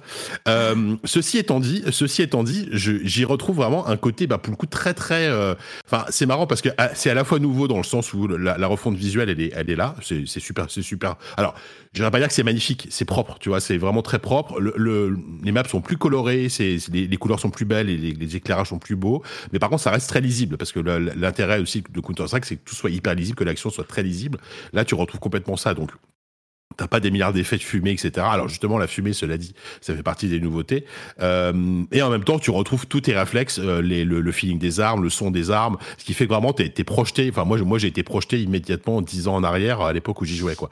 Euh, donc ça, ça, ça m'a, je me suis vraiment beaucoup amusé. Après, il y a des trucs évidemment qui quand tu relances le jeu qui a pas joué depuis longtemps et qu'entre temps tu as joué à, à, Call of Duty, à Battlefield, etc. Il y a des trucs qui te paraissent un peu archaïques dans le sens où bah c'est un, un, un, FPS où tu peux pas sprinter, c'est un FPS où tu peux mm. pas faire euh, de d'iron sight, enfin sauf sur, sur, sur certaines armes pas spécifiques, mais tu peux pas tu peux pas faire de visée épaulée. Le rythme est finalement assez lent, assez posé. Euh, et évidemment, tu te fais sniper par un mec que, que tu vois jamais et ça c'est voilà c'est classique. Ouais, pour ceux qui savent pas, Counter Strike c'est vraiment le time to kill en général du spawn au. C'est des rounds et une fois que tu meurs, tu respawns pas, etc. Mais quand, quand tu t'es fait voir, tu meurs direct. Ah, ou si, ah, les gens jouent bien, bien sûr. Mais oui, voilà. Tes, points de vie partent extrêmement vite et euh, contrairement à un Call of Duty, encore une fois, euh, tu, tes, tes, points de vie remontent pas quand, quand tu te planques. Hein. C'est, voilà, c'est donc évidemment tu, tu, meurs très très tu vite. Meurs, Tu meurs, Mais, mais, mais voilà. Après, euh, je, je, sais que le jeu est globalement apprécié, mais il y a, y, a, y a, beaucoup de choses qui manquent par rapport à CS:GO. Alors, faut, faut aussi, faut aussi préciser que, en fait, c'est, il appelle Counter Strike 2, mais c'est plus une grosse mise à jour pour Global Offensive. C'est-à-dire que Global Offensive, le, le nom Global Offensive disparaît au profit de Counter-Strike 2 et euh, on, mise avant tout sur une refonte graphique, sur euh, de la fumée, euh, notamment avec les grenades, les smokes, qui ont un vrai effet de, volume, de, volumétrie et tu peux tirer à travers. Ce qui fait qu'aujourd'hui, là, en tout cas, là, moi, moi, quand je joue, là, tout le monde, tout le monde spam des, des smokes dans tous les sens, tu vois plus rien. C'est un, un, un, bordel monstrueux, mais c'est plutôt rigolo parce que finalement, des, des, fois, tu traverses pendant, je sais pas, 4 secondes un, nuage de fumée, tu sais pas ce qui va t'arriver derrière, quoi. Donc ça, ça donne un petit, un petit côté. c'est Silent Hill en fait, le intense. Truc. Ouais, ça pourrait être un très bon mode. Là, il pourrait y avoir des, un mode Silent Hill avec, cette technologie, effectivement. Euh, mais il n'y a pas, tu vois, il, il, il, manque des modes de jeu. Il n'y a pas le mode gun game qui était très, très, très apprécié. Il y a les maps, il y, a évidemment les maps les, plus emblématiques qui ont été refaites, hein, Dust, euh, Office, euh, mm. Italie, etc. Mais il en manque quand même quelques-unes. Donc ça, on pense que ça va arriver avec des mises à jour parce qu'ils ont refait toutes les cartes avec le moteur Source 2, tu vois. Donc ça demande un peu de temps d'adaptation. Mais voilà, mais, mais moi j'y prends encore du plaisir, euh, pas du tout à un niveau compétitif parce que de toute façon c'est pas vraiment ce que je recherche. J'y vais vraiment en mode je fais un, match, euh, je fais un match, je fais, une, je fais un match par jour, j'y joue 30 minutes, je suis content, tu vois. Euh, mais par contre il y a vraiment un truc. Putain. Non, non, mais enfin, c'est une façon de parler. Ah en général, ça peut durer moins longtemps. mais ça dépend parce que par exemple, tu as, le mode Wingman qui a un mode 2, contre 2 avec des rounds de, de, de, 90 secondes. Donc là, ça va très très vite. Et c'est, euh, je crois que c'est en, en, 8 points, en 8 points gagnants. Donc euh, ça peut aller assez vite. Euh, voilà, c'est gratuit. Franchement, en, fait, si, vous êtes comme moi, que vous avez joué à CS à l'époque et que vous avez des bons souvenirs, euh, je trouve que c'est une très bonne petite euh, façon de se remettre un peu dedans. Euh, évidemment, si vous n'avez pas lâché CS depuis, le temps et vous, je pense que vous avez continué à jouer, le, jeu, je crois qu'il a, il a atteint un, plus, de 1,5 million quasiment de joueurs en pic simultané. Enfin, mm. c'est évidemment, c'est un, un, succès qui est, qui est toujours là. Le, enfin, c'est ça qui est assez fou. Hein. C'est un jeu qui a, qui a, 20 ans quasiment maintenant ouais, qui a quasiment 20 ans, je pense. Et euh, le succès est toujours là, quoi. Donc, euh, donc voilà, je me, je me, suis surpris à, me, à reprendre du plaisir à jouer à Counter-Strike, et voilà. Sympathique, sympathique, d'accord. Donc ça, c'était le, le, petit tankard euh, Counter-Strike 2. Mais tu as aussi joué à El Paso Elsewhere, qui... Ouais, et je, j'avais pas entendu parler. Je te conseille... Je te euh, conseille de le dire avec un peu moins de dédain, s'il te plaît. non, alors pas du tout. Là, c'était pas, c'était pas voulu. Euh, mais mais j'en avais pas. J'avais peut-être vu un trailer à un moment. Mais je, vais peut-être te laisser en parler. Euh, c'est quoi El Paso Elsewhere? Euh, en fait, je suis, tombé dessus par hasard. J'en avais pas du tout entendu parler non plus. Euh, je suis tombé dessus par hasard en, en, sur mon flux RSS euh, habituel en voyant un test par Kotaku chez Kotaku et qui, qui en gros titrait c'est en gros c'est un mélange de Max Payne avec des vampires et c'est le meilleur shooter de 2023 qu'est-ce que c'est que ça? Donc moi tout de suite tu me parles de Max Payne, tu me parles de vampire, tu me parles de shooter, j'y vais. C'est vraiment moi, j'avais titré euh, Max, Payne, Max, Payne, chez les zombies. Donc c'est vraiment euh, c'est Max Payne même un peu plus moche que Max bah Payne peut-être, mais vraiment Max Payne quoi. Alors ouais, parce qu'en fait déjà visuellement, il y a, y a, une volonté de faire un jeu qui va coller plus à l'esprit d'un jeu PlayStation 1, mais avec quand même plus de plus de un peu plus d'artifice visuel, hein, je vous rassure. Et euh, je vais juste vous pitcher parce que je trouve que rien que le pitch est incroyable. On incarne James Savage, qui est un chasseur de, de, de démons, de vampires, hein, le nom euh, déjà. qui voilà, qui manque de bol, est, tombé amoureux de euh, Draculae, qui est la reine des vampires. Euh, ils, sont sortis ensemble pendant trois ans, ils se sont séparés, et entre-temps, Draculae a décidé d'assaillir l'humanité, de détruire le monde. Donc lui, en fait, il est tiraillé entre la volonté d'aller euh, se combattre son, son ex et bah, le fait qu'il est encore amoureux d'elle, etc. Euh, donc en fait, il y a une narration très Max Payne, donc euh, film noir avec des cutscenes, avec, avec une voix off qui raconte l'histoire. Donc le, personnage de James qui est complètement au, qui, est le, qui, est, qui est au bord de, enfin le gars, il est au, il est au bout de sa vie, hein, évidemment, tu t'en doutes. Euh, dans des, dans des niveaux hyper malins. Il y a, y, a, y a, un super level design et en fait, on, donc on passe son temps à se battre contre des, euh, des ghouls, des, des loups-garous, des sorcières, des, plein, plein, plein, plein, plein d'ennemis comme ça. Euh, dans, un, dans un gameplay vraiment Max Payne 1 et 2 à l'ancienne, c'est-à-dire euh, un shooter vraiment tout ce qui est plus basique. Enfin, c'est si tu tires, t'avances, tu tires. Euh, avec évidemment un système de ralenti où tu peux faire des, des cascades en arrière en tirant, tu peux, tu peux activer le ralenti quand tu veux. Euh, tu as toute une gestion évidemment de, de, la jauge de ralenti qui est, qui est, super important. Euh, et ça donne un mélange qui, comme ça, sur le papier, tu te dis qu'est-ce que c'est que ce truc, mais ça marche ultra bien. C'est-à-dire que le, le, feeling de, shooter, c'est un excellent, euh, c'est un excellent TPS. Vraiment, c'est hyper agréable à jouer. Et en plus, il y a, il y a un univers qui est très, qui est très chelou et une narration qui est très bizarre, mais qui est, que moi je trouve euh, assez fascinant. Donc le jeu en fait mélange vraiment plein de trucs en fait, un, un, peu d'horreur, un peu de film noir, euh, un style un peu le, le, polygone. Et, et, en plus tu as une surcouche narrative avec des thématiques euh, assez intéressantes de bah, la relation de couple en fait parce que on, on explore beaucoup la, la, relation passée entre ce personnage et, et, et, cette vampire, et ça aborde des thèmes assez même ça, ça, peut même aborder des, des, des thèmes assez assez assez difficiles en fait de, de relations toxiques etc et c'est vraiment des trucs qui te cueillent à des moments où tu t'attends, tu t'attends pas du tout. Euh, vraiment, bah, c'est un jeu que je trouve absolument génial. Je l'ai pas fini encore, mais je suis apparemment ça, ça, se bloque en, en 8-9 heures. Euh, je dois être aux, trois quarts du jeu, je pense. Et, euh, et la bande son, je pense que c'est une des meilleures bandes son de, de, de, de, 2023. Elle est incroyable. Ça mélange du hip-hop, du rock, de, une bande son en façon Portishead, etc. Enfin, la bande son est géniale. Euh, c'est euh, une excellente surprise. Je peux pas, je peux pas dire mieux. Alors évidemment, faut pas être, faut pas être euh, rebuté par le style graphique qui comme ça te dit bon, et ça a quand même une gueule un peu bizarre, mais il y a un truc dans ce jeu que je trouve génial et c'est, je le redis, c'est surtout avant tout un super bon jeu d'action. Vraiment comme comme on n'en fait plus parce que c'est un jeu qui, c'est un jeu indé fait par un tout petit studio, mais c'est un jeu qui sait exactement ce qu'il veut faire, c'est-à-dire que c'est un shooter. Il n'y a pas de, il y a, pas d'arbre de compétences, il n'y a pas de truc comme ça. C'est juste des armes, des armes qui ont un super feeling, un bon level design, et, euh, et, et, et c'est tout, et ça suffit largement. quoi. Donc euh, voilà, très grosse surprise ce jeu, et euh, vraiment, vraiment je, je, conseille pour ceux, bah, pour ceux qui, qui, aiment les jeux à la Max Payne, il y en a plus beaucoup. Déjà, clairement, déjà de base, c'est c'est intéressant à faire, et en plus avec un setting vachement, vachement original, je trouve. C'est sur Xbox et PC, c'est ça? Je sais pas s'il est. Sur PC, euh, PC console, je t'avoue que je n'ai pas regardé les supports. Moi, moi j'y joue sur PC, bien sûr, mais, euh, mais c'est PC console. Ça, il est peut-être sur PlayStation, il faut, faut, vérifier. On va vérifier. Je sais pas. Euh, mais pas dans le Game Pass, par contre. Euh, non. Certains. certains le, le jeu coûte. je l'ai payé 17 euros, mais il était en promo, donc je crois qu'il doit être à 19 ou 20 euros. Donc honnêtement, c'est pas très cher et euh, c'est vraiment un bon. Enfin, c'est super. Vraiment, je me régale moi, pour le moment. Donc, euh, je sais pas si je t'ai convaincu, Patrick, parce que je sais que ce genre de truc qui est moche. Enfin, voilà, voilà, voilà. Toi, toi le problème, c'est que tu t'arrêtes trop. Tu t'arrêtes trop. Il aime la beauté, Patrick. Voilà, tu t'arrêtes à l'apparence. C'est un esthète. Alors, et la beauté intérieure, ça, ça compte pas. Comment dire euh, C'est pas que il y, y, a une limite, si tu veux.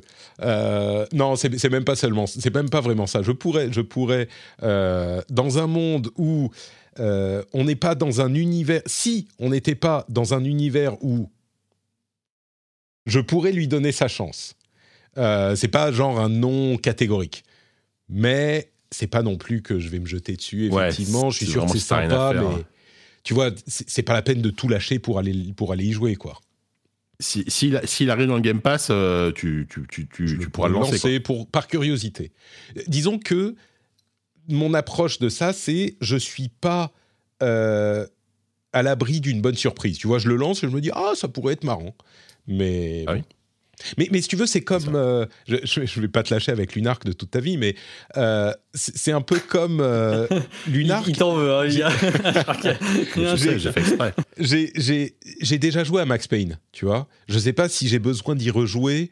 Euh, et je l'aime pas assez pour vouloir, vouloir y rejouer, et certainement pas 20 ans après. Mais là, Donc- il y a une surcouche narrative Buffy contre les vampires en mode. Ah, là, ça me parle Là, Thomas, Ouais, tu vois, en fait, l'univers, fait je te dis, euh, c'est Max Payne dans un univers que, que- que- qui, Mm. qui est pas forcément. Enfin, c'est un mélange qui fonctionne très bien. Et, euh, et, et franchement, le gameplay, il est, il, est, il, est, il, est, il est aussi modernisé par rapport au Max Payne de l'époque, tu vois. Hmm. Donc, enfin, c'est- bref, il y a un super rythme. Écoute, c'est- je veux dire, contrairement à Lunar, un jour, juste con- contrairement à Lunar qui effectivement avait un parti pris de prise en main qui était vraiment comme à l'époque, donc avec Mm. tous les défauts qu'il y avait à l'époque. Là, euh, là non, là non, c'est beaucoup plus agréable et fluide à prendre en main quoi.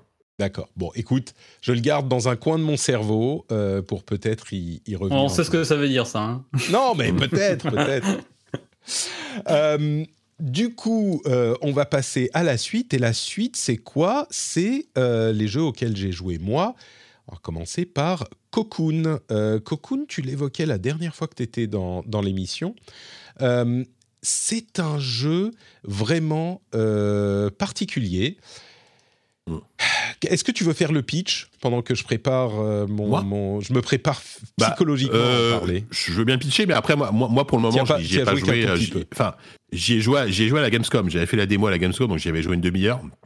J'avais été vraiment, j'étais vraiment tombé sous le charme du truc. hein. Enfin, j'étais Bon. très surpris. En fait, on, on- on incarne juste une, euh, une espèce de, de une beetle. Enfin, c'est une coccinelle, on dirait, mais un peu, un une- peu euh, je crois que c'est une punaise de lit. Scarabée, c'est à la mode en ce moment, donc ouais, vas-y. On va dire que c'est une petite punaise de lit, mais trop mignonne, tu vois. Et euh, dans, dans- dans un univers très étrange. Et en fait, le but, en fait, c'est un jeu de- d'exploration plutôt basé sur les puzzles plus que les combats et euh, dans lequel on va se téléporter d'univers en univers avec des effets visuels que je trouve absolument génial. Et, euh, voilà je peux pas t'en dire beaucoup plus parce que euh, en termes de la narration de ce que j'en ai vu elle est, très cryptique. On rappelle que c'est fait par un ancien de Playdead donc euh, Limbo et Inside. On retrouve un peu ce côté un peu narration cryptique etc. narration cryptique et environnementale, effectivement. Alors, euh, Voilà. c'est à peu près euh, tout ce qu'il y a à dire sur le principe du jeu, en fait. Euh, Il n'y a pas grand-chose de plus. Bon, non, je vais quand même vous en dire, vous en dire un petit peu plus. C'est un jeu. Alors déjà, celui-là, il est contrairement à El Paso Elsewhere et d'autres, il est dans le Game Pass.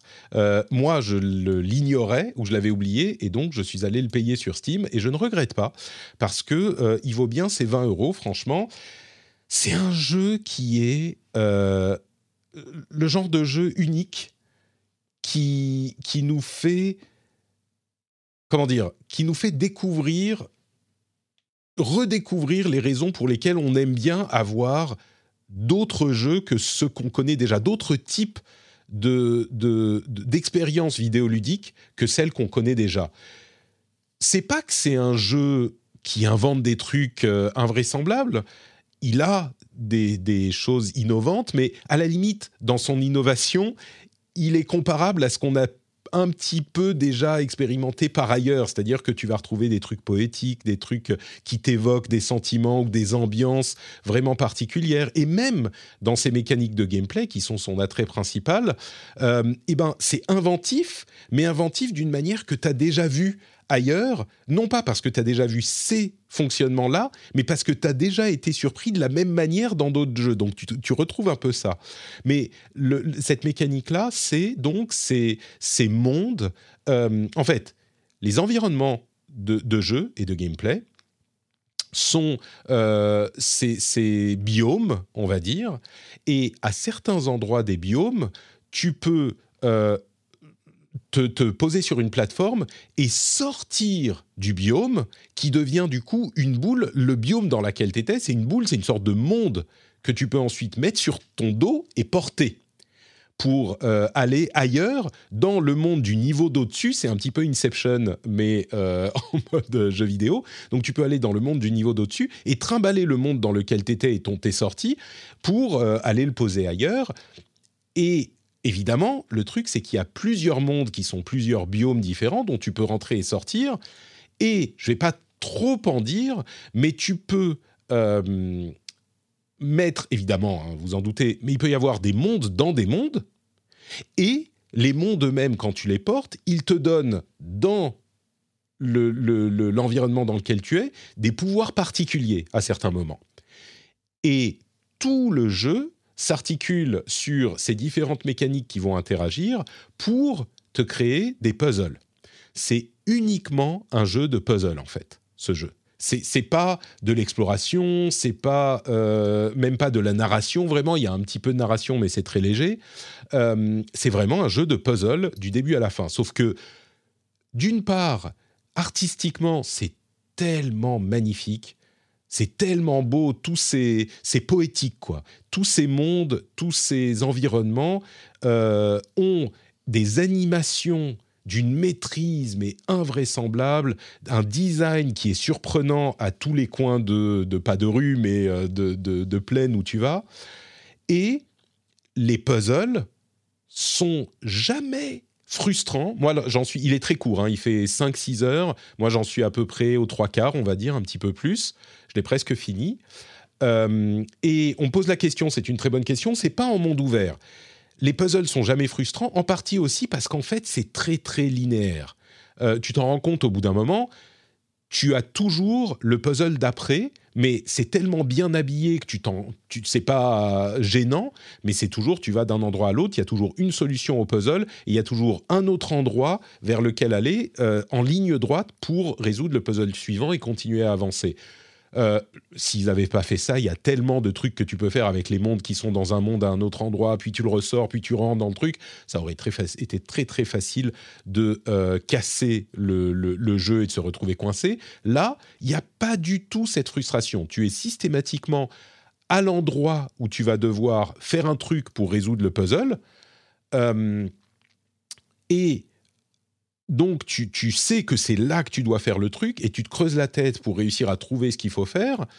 Et c'est jamais tellement compliqué que tu vas en avoir marre et te dire bon bah c'est bon j'arrête, j'en ai trop marre. Mais par contre, quand tu réussis à trouver la solution, pas à chaque fois, je dirais qu'il y a, j'en sais rien, peut-être une cinquantaine de ces étapes, d'étapes euh, de puzzle, mais je dirais une fois sur deux, quand tu comprends, quand ça clique, tu dis oh putain c'est ça qu'il faut faire. Et, tu dois arranger ton cerveau. Il y a des gens qui comparent à Portal un petit peu. Je dirais que ça va pas aussi loin que Portal. C'est pas à ce point-là. Mais tu dois arranger ton cerveau pour réfléchir à la manière dont, dans ce monde-là, avec les mondes qui peuvent rentrer dans les mondes et avoir un effet sur l'environnement euh, à l'intérieur, à l'extérieur du monde, eh ben ça pourrait fonctionner pour que tu doives accomplir ton but. Et tu n'as aucune idée de comment y arriver jusqu'au moment où, clic, on va faire la switch, ça, clique, ton cerveau switch, et là tu dis oh là là, et tu as, une sorte de, de petite poussée de dopamine où tu te dis là je viens d'expérimenter un, un, mouvement de, de. Comment dire Je viens d'expérimenter un pattern de neurones qui s'allument dans mon cerveau comme j'ai jamais vu avant. C'est une expérience nouvelle. Et c'est petit, c'est pas que c'est le truc le plus incroyable du monde, mais ça t'affecte vraiment où tu te dis, ok, d'accord. Et ça dure 10 secondes, et puis tu avances vers, le, suivant ce feeling que tu racontes, parce que je, l'ai fait il y a pas longtemps, ça, m'évoque un peu les, petits moments d'épiphanie, de, de réca que tu as dans Chance of Scénar, par exemple, où tu fais hmm. putain, mais oui, et il y a tout qui se qui se goupille. Ça a l'air y avoir il y a l'air d'avoir cette ingéniosité aussi. Alors les jeux sont pas du tout comparables évidemment, on est sur deux expériences différentes, mais il y a l'air d'avoir aussi cette ingéniosité, ce truc. Tu te dis mais comment comment c'est possible d'imaginer un truc pareil aussi intriqué, etc. Ouais, ouais, il y a de ça, il y a de ça. Euh, donc bon, le jeu, alors euh, je précise, hein, c'est pas que c'est un jeu euh, incontournable, inratable. Euh, il est clairement intéressant, intelligent, mais c'est vraiment un jeu indé de puzzle. Si ça vous parle, si tout ce dont je vous ai parlé vous parle, foncez.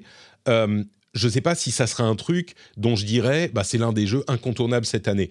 Il sera peut-être dans ma liste des jeux que je retiens de cette année, mais euh, c'est un petit peu, il est mieux, mais ça me fait un petit peu penser, il y a quelques années, il y avait, euh, ah merde, j'ai perdu le nom maintenant, euh, Death Door, qui était juste euh, incroyablement fait avec tellement d'amour et crafté avec tellement de, de, de, que j'étais vraiment tombé amoureux de ce jeu.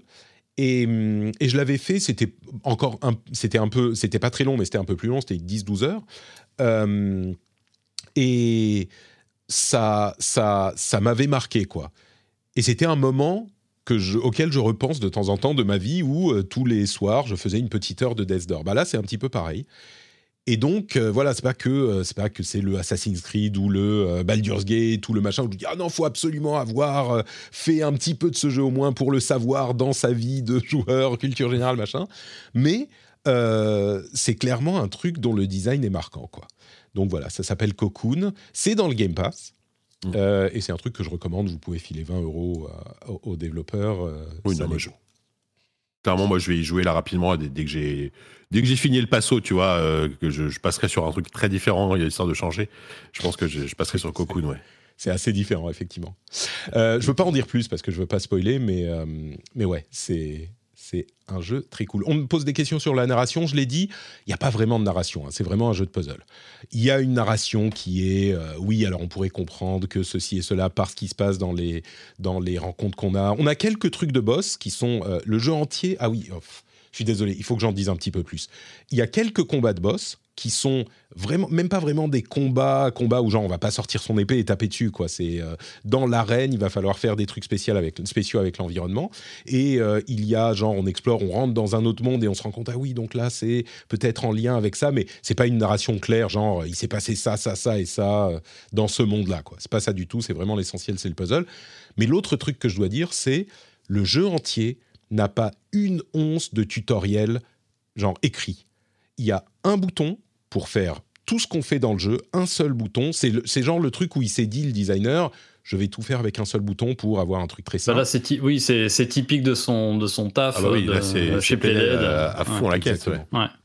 Et euh, le, le, le- c'est c'est exactement, enfin, si vous avez fait Inside ou machin, c'est- c'est c'est vraiment pareil.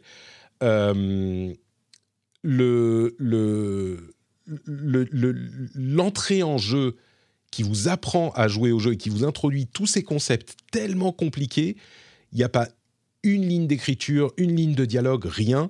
Et c'est un- une, enfin, autant je dis pour les joueurs, c'est pas forcément un jeu incontournable.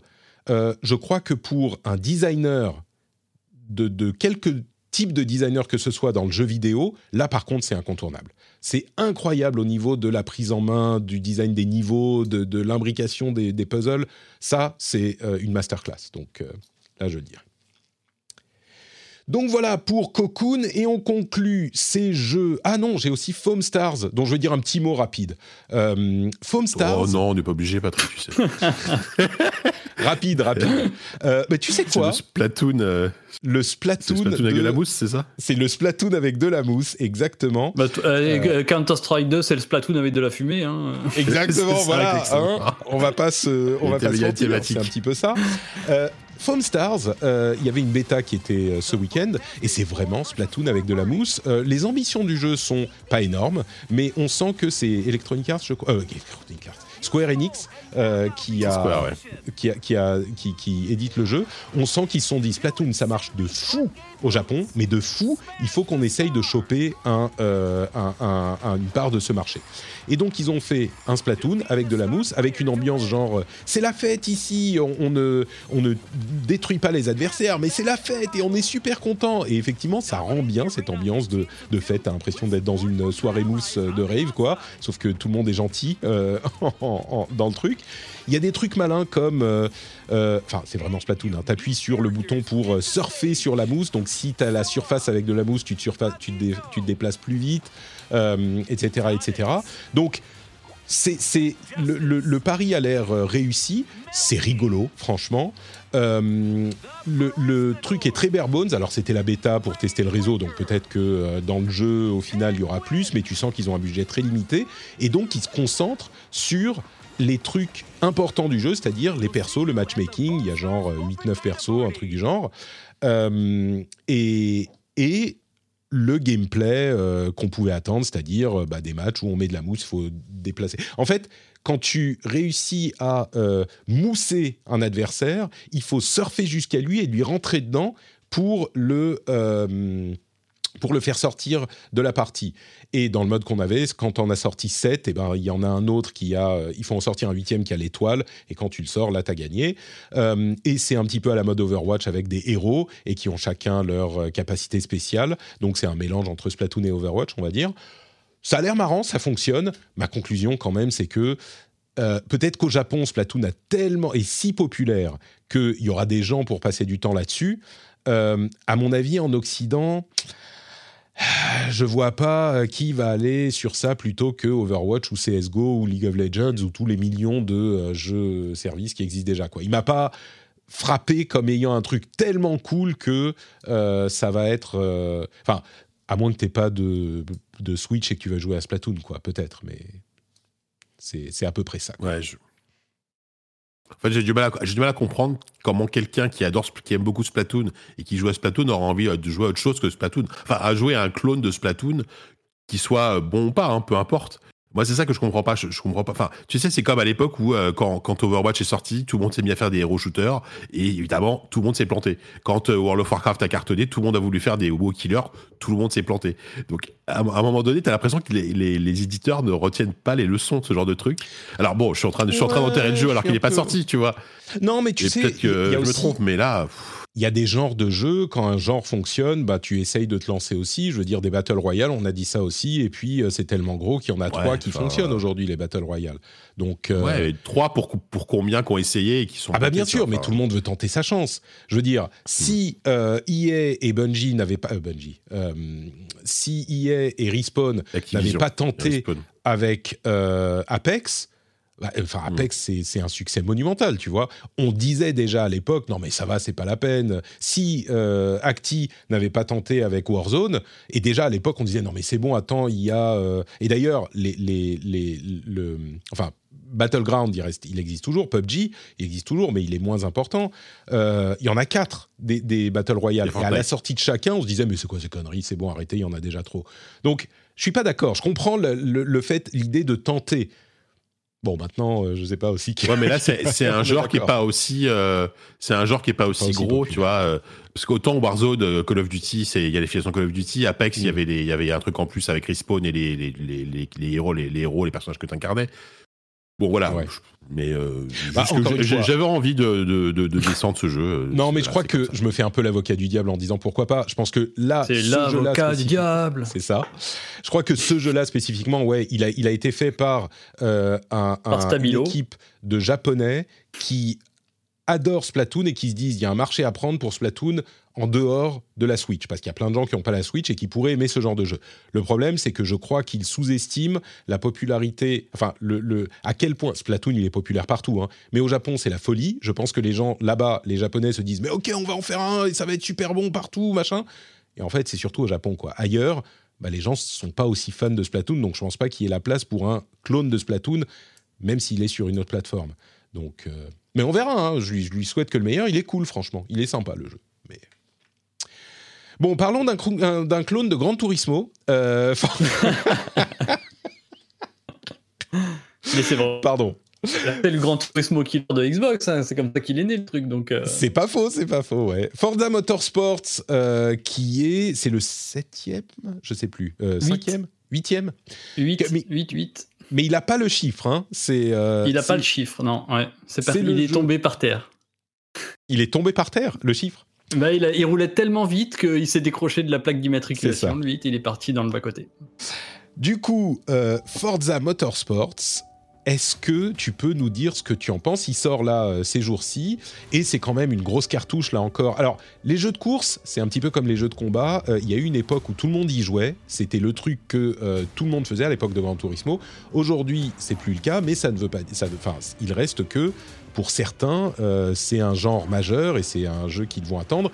Et puis celui-là, il a l'air plutôt réussi. Donc dis-nous ce que tu en penses. Ouais, bah en plus, bah ironiquement, c'est le spin-off de Forza, donc Horizon, que les gens connaissent aujourd'hui surtout. Euh, mine de rien, ça fait 6 ans qu'on n'a pas eu de motorsport et euh, je, pense même qu'il y a, peut-être des joueurs. Forza, c'est l'original, non? Oui, oui, c'est ça, Forza Motorsport, euh, mais Horizon est le spin-off. Mais justement, ironiquement, c'est le spin-off qui aujourd'hui est plus célèbre, je pense, euh, et plus populaire que, que, que Motorsport. Euh, oui, écoute, gros, bah, petite pression quand même. Euh, la, perte du, numéro qui, est, qui est sans doute un signe pour nous dire euh, on fait une sorte de, reboot, on va repenser un peu notre jeu de course. voilà, comme je disais, ça fait six ans qu'on n'en a pas eu. Écoute, je suis un peu partagé, hmm. pour être honnête. Je trouve que pour tout ce qui est sur la piste, et c'est quand même un jeu de course, donc ça tombe bien, c'est le plus important ça défonce, il n'y a pas de souci. C'est très beau. Euh, le enfin esthétiquement, voilà, toutes les images qu'on peut voir des courses, franchement, euh, voilà, ça claque, c'est magnifique. Euh, le reflet des carrosseries, les, les, effets atmosphériques, la lumière, la pluie, les reflets sur la piste. Enfin, franchement, c'est très très beau. les sensations de pilotage sont excellentes. donc on est effectivement, on est sur le côté simulation arcade. Donc voilà, avec un gros attrait vers le réalisme, mais énormément de réglages sur la difficulté des, adversaires, sur euh, le, réalisme du pilotage et tout. Euh, donc il est plutôt bienveillant pour les, pour les néophytes et euh, il peut se montrer assez, assez coriace pour les pilotes plus aguerris. Euh, donc là, pareil, c'est vraiment un régal. Euh, même la partie euh, son, moi, elle m'a beaucoup marqué. J'ai trouvé qu'elle était extrêmement soignée. On a beaucoup de détails. C'est un truc qui me manque parfois. On est parfois assourdi par le son du moteur et on, on manque d'informations sonores extérieur et d'immersion. Et là, je trouve qu'ils ont fait un super travail au niveau des balances, au niveau de l'équilibrage des sons, la spatialisation. Euh, tu peux, euh, tu entends vraiment que tu as une voiture qui est en train de te dépasser. Enfin, plutôt l'inverse, parce que je suis très bon. Donc, que je suis en train de dépasser une voiture sur ma droite. Euh, des choses comme ça. Donc franchement, là-dessus, il n'y a aucun souci. Il est, j'allais dire, presque inattaquable. Vraiment, c'est un régal. et là où j'ai été un peu déçu, en fait, bah, c'est sur bah, le reste. C'est-à-dire la partie un peu, on va dire, jeu vidéo bêtement, euh, l'emballage du jeu. Alors je suis très content parce que euh, je remercie Forza Horizon d'avoir euh, aimanté tout le truc coloré, bordélique, école des fans, récompense tous les deux jours. C'est pour Forza Horizon. Ça, ils ont compris. On donne tout ça à la série cousine. Euh, donc là, on est sur une interface ultra sobre. Limite, on est relou, hein, les joueurs, mais limite un peu trop. Parce que là, on est vraiment sur des menus gris, euh, monochrome, une petite musique toute euh, calme, des voix, des voix suaves. Nous sommes dans des cathédrales de vitesse. Regardez la rutinance de mon moteur. Sauras-tu battre les quelques dizaines de centièmes qui feront de toi? Enfin voilà, il y a une sorte de voix comme ça qui te parle tout le temps, ou une sorte d'IA qui te... Bon bref, l'enrobage est un peu un peu sobre et un peu creux. Et surtout, en fait, ce qui me manque beaucoup, c'est que bon, on a un mode carrière qu'ils ont appelé championnat des constructeurs, qui est ultra classique. Hein. Franchement, c'est bah, des épreuves euh, thématiques, des championnats vraiment, euh, donc de 4, 5, 6 courses euh, autour de certains modèles de voitures, donc les voitures rétro, les machins, les trucs. et en fait, ben, je trouve qu'il n'y a pas de liant il n'y a pas le truc qui te pousse à faire la compétition d'après en fait. Euh, c'est très bien qu'ils aient expédié, euh, comme je disais, ce côté euh, tu gagnes une course, ah incroyable, t'es vraiment le meilleur, mm. ouais, je te donne un million de crédits, je te donne 20 000 voitures, tu faisais un truc, les précédents Forza ils te tapaient dans le dos, tu réussissais un virage, t'avais 10 000 crédits quoi. Donc là ils ont enlevé ça, mais du coup ils ont oublié de mettre quelque chose. Alors ils ont voulu, ils ont ils ont rajouté ce qu'ils appellent le côté car PG, le RPG euh, voiture, mm. euh, c'est-à-dire que en fait, ils ont transformé le système de points que tu remportes. Voilà, quand tu réussis des virages, quand tu réussis un dépassement, on te donne des petits points comme avant. Et euh, ça fait monter le niveau de ta voiture. bon, c'est vraiment une réinterprétation de ce que faisaient les précédents motorsports. Hein. Ils n'ont pas réinventé la route du tout. Hein. Ils, ils, font passer ça pour une nouveauté, mais bon, c'était déjà un peu le cas avant. Et, euh, et en fait, c'est ultra machinal. C'est-à-dire, tu mmh. gagnes des points. Ensuite, tu finis ta course. On te dit, euh, super, tu as gagné des nouvelles plaquettes de frein, tu as, gagné un nouveau compresseur, tu as gagné un nouveau truc de turbo. En fait, tu as un bouton qui te dit euh, skip. Donc, tu peux passer cette fenêtre, cette pop-up, parce que bah, c'est saoulant. tu es obligé de zapper 15 fois sur tu as gagné ça. Ensuite, tu arrives dans un menu performance où tu es censé, euh, comme dans une fiche de personnage de RPG, changer ton épée, euh, ton armure. Là, tu changes euh, tes plaquettes de frein, mais il y a une, option performance automatique, donc où la machine va elle-même te t'installer une nouvelle pièce que tu as gagnée de bannière automatique. Donc évidemment, c'est ce que tu fais parce que bah t'en as rien à foutre de changer tes plaquettes de frein entre chaque course. Bah toi, en fait, pas, mais euh, non, mais ça sert à rien. Franchement, si si t'aimes les réglages, il y a ce qu'il faut. Si t'es vraiment un, féru de simu, il y a toujours euh, le réglage de bas de caisse, de ton aileron, de ton machin, y euh, la, de de de de, la, de, de tes de tes amortisseurs. Il y a toujours ça. Mais là, c'est on est vraiment sur. Je te rajoute un petit machin et franchement, ça sert. Enfin, moi, j'ai trouvé ça totalement. C'est une surcouche mm. totalement inutile et qui est pas motivante. Mais même pour quelqu'un qui manque... est euh, dans la simulation auto, euh, qui est, enfin, on est un petit peu. Non, tu crois que même pour eux, ça fait trop quoi Bah, euh, quand tu es dans, la... comme je dis, quand tu es dans la simulation auto, ce qui te fait plaisir, c'est d'acheter tes pièces, de te dire que tu vas la... de, que tu vas éventuellement améliorer tes trucs, que tu vas aller surtout dans les réglages précis et aller, comme je disais, hein, va régler tes millimètres de, de, de, de hauteur de de caisse et etc. Et là, franchement, euh, je, enfin voilà, je trouve que cet, mm. cet aspect-là est pas très soigné, pas très réussi. Et le, vraiment, le mode carrière est un peu creux, quoi. Il n'y a pas vraiment de truc euh, qui t'invite à, qui te pousse, euh, voilà, à, à, pousser. Trouvez, c'est le mine de rien, le café Gran Turismo du dernier Gran Turismo, c'était une idée complètement absurde et, et au final, elle marchait plutôt pas mal. Il y avait cette ambiance cosy. En plus, il y a la ville Gran Turismo avec mm. les concessionnaires, les machins où t'allais. Et là, t'es juste dans des menus, de menus, des menus des menus et t'es pas poussé en fait euh, voilà à faire ce truc et surtout euh, les compétitions euh, thématiques, elles vont pas bien loin en termes de voitures proposées. Tu vas pas vers des voitures très puissantes. Il n'y a pas de proto, il y a rien. Donc il faut aller dans le mode jeu libre, faire toi-même tes petites compétitions à la main dans un menu qui est pas hyper ergonomique et tout. Donc j'ai été assez déçu. En fait, on, on, sent que la perte de la numérotation, elle est pour dire on a notre base, on va j'ai l'impression hein, que l'idée c'est de transformer euh, Forza en jeu service. Mmh. Euh, tu vois d'ailleurs qu'il va être tourné pas mal vers le online et euh, que on va te rajouter des compètes au fur et à mesure et que dans un an, je suis sûr que dans un an, on pourra complètement revoir les choses et, et, avoir un avis complètement différent sur le jeu. Aujourd'hui, franchement, le jeu est vraiment, vraiment hyper kiffant euh, en pilotage pur, vraiment c'est génial. Par contre, euh, il manque euh, le, la petite étincelle qui te donne vraiment envie, le petit enrobage, en tout cas en solo, qui te donne envie de voilà de, de, de, pousser les choses et tout quoi. Donc je suis un petit peu déçu sur cet aspect-là quoi. Il sort quand? C'est le 10 octobre. Il sort officiellement le 10, ouais. 5 jours d'early access si vous aimez payer un petit peu plus. Donc euh, aujourd'hui, voilà, comme, d'hab, sur, le chat, il y, a encore le débat de euh, est-ce que c'est une démarche honnête ou malhonnête ou pas. Ça va être, je pense que c'est un débat qu'on va avoir à chaque fois maintenant. Ah bah pour moi, pour euh, moi, c'est clair, c'est clairement malhonnête. Pas parce que c'est un early access, ça on en a depuis longtemps, mais parce que c'est pas un early access. Enfin oui, c'est le, Game Pass. Oui, enfin déjà c'est un early access dans le sens où bah, c'est accès plus tôt si tu payes plus. Euh, et pas un, early access pour tester le jeu, enfin pour améliorer le jeu, genre un an avant, ce qui est le, sens classique du truc. Mais à la limite, ça, je peux le comprendre. Moi, ce qui me pose problème, comme avec Starfield, c'est que le Game Pass promet l'accès Day One et que là, concrètement, même si c'est pas écrit sur la boîte, Day One, c'est euh, le moment où tu peux l'acheter dans le commerce normalement, le jeu complet, euh, cinq jours avant. Mais bon, bref, ça c'est un débat. Oui. Moi, je rajoute juste un truc, j'ai pas joué au jeu, mais j'ai lu des articles. attention à la version PC, qui apparemment est extrêmement mal optimisée pour le moment. Je sais pas si tu t'y as joué sur Xbox, j'imagine. Euh, Xbox euh, Series X et euh, il tourne absolument nickel. J'étais un peu déçu, je m'attendais, j'espérais des temps de chargement un peu plus courts. On devient, on devient un peu bourgeois de ça maintenant sur console, hein, nous. Euh, mais euh, j'étais un bon c'est correct hein, franchement on parle on, parle en, en 3 4 secondes hein. mais mais non il tourne de ouf euh, très très bien hyper fluide j'étais en mode je sais plus il y a trois modes et j'étais en ray tracing performance il y a une sorte de mode un peu T'as un mode ray tracing 60 fps aucun souci il tourne nickel, il est, le jeu est magnifique. Et je, je rebondis juste sur un petit commentaire du chat. Euh, parce que il dit ah, euh, enfin, il critique entre guillemets le studio Microsoft en disant tout ça pour ça, il passe des années, etc. Franchement, le travail qui est fait sur les euh, moteurs physiques, sur le rendu, etc.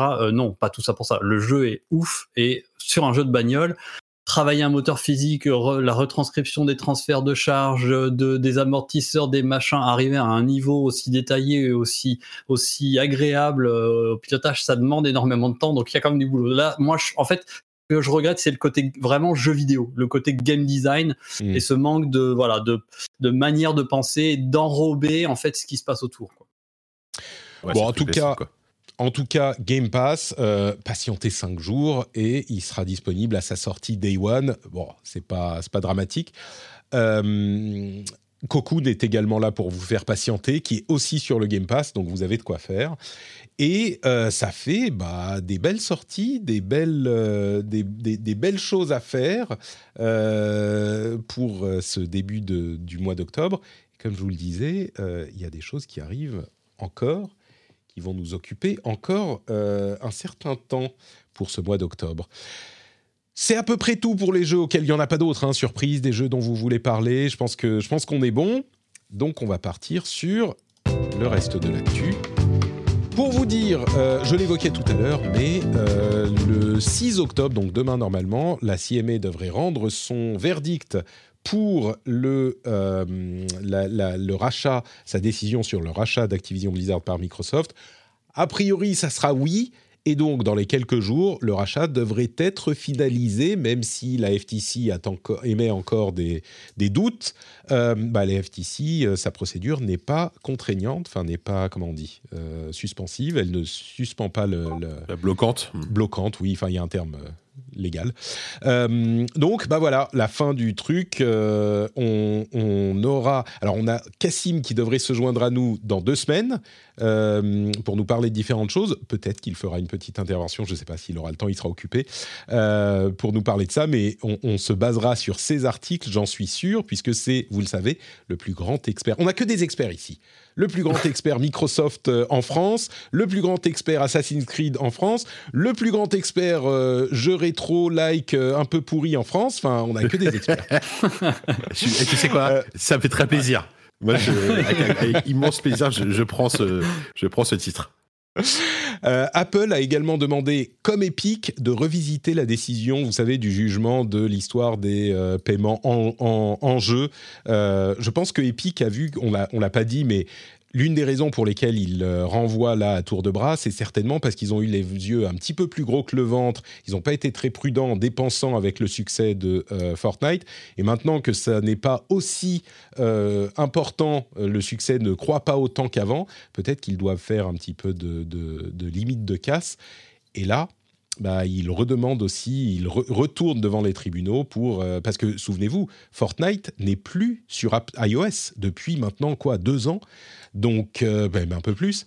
Donc là, évidemment, euh, je me demande s'ils sont pas en train de reconsidérer la chose. Encore que en 2024, on devrait avoir des App Store tiers qui arrivent, mais Apple est en train de filouter pour ça aussi en disant oui, mais le paiement pour ça, c'est qu'une partie, et en fait, vous devrez nous payer euh, 20% quand même pour l'utilisation de la plateforme. Bref, on verra où ça en, a, ça, où ça en est. Euh, vous avez suivi cette histoire de euh, GTA 6 Il y a une folie ces, Oui. ces, ces derniers jours. Euh, clairement, ils sont en train de d'attiser un truc hein, chez Rockstar. Ils ont posté une photo Ouais, mais- pour un, un événement sur GTA Online qui a rien à voir, mais le signe de euh, Vinewood, euh, c'est Vinewood, hein, c'est ça le signe, le faux Hollywood.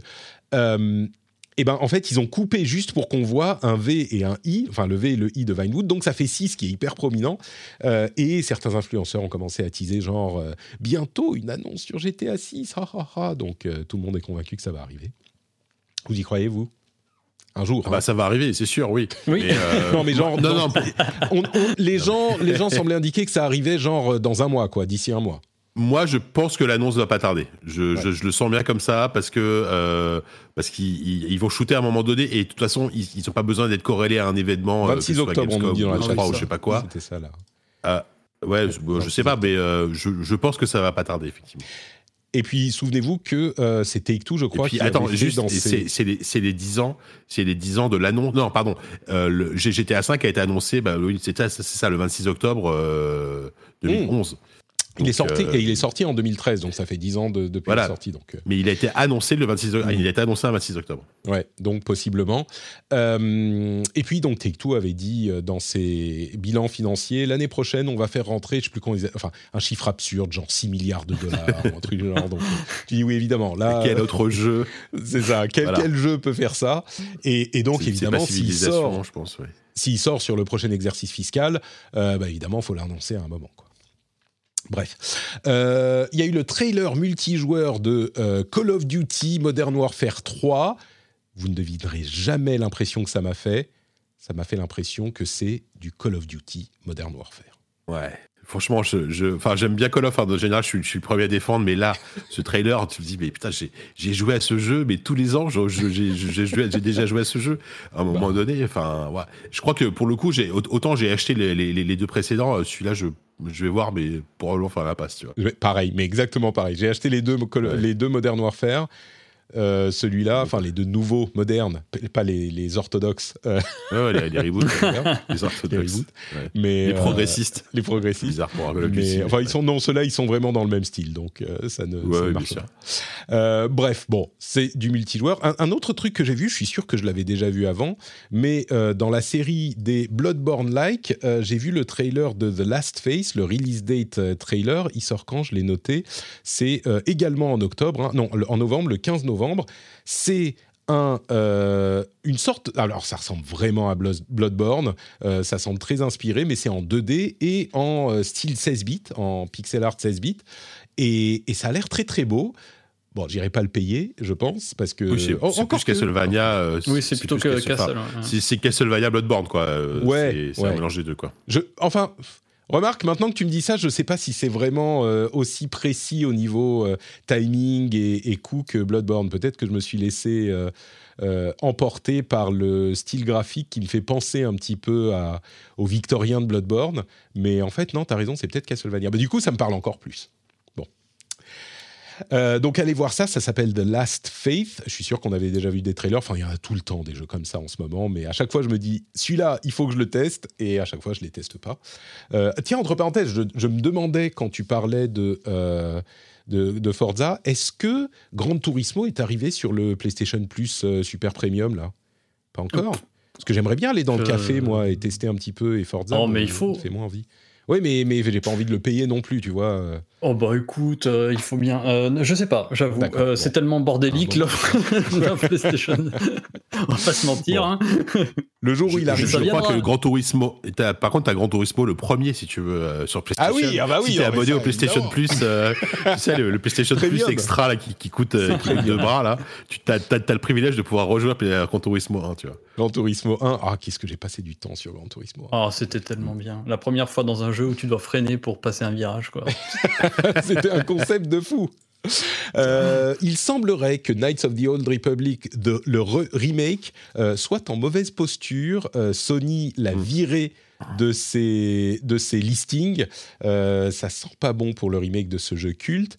Et le développement de, du mode multijoueur, enfin du jeu multijoueur The Last of Us, semble-t-il, euh, n'est plus en bonne posture non plus, d'après Kotaku.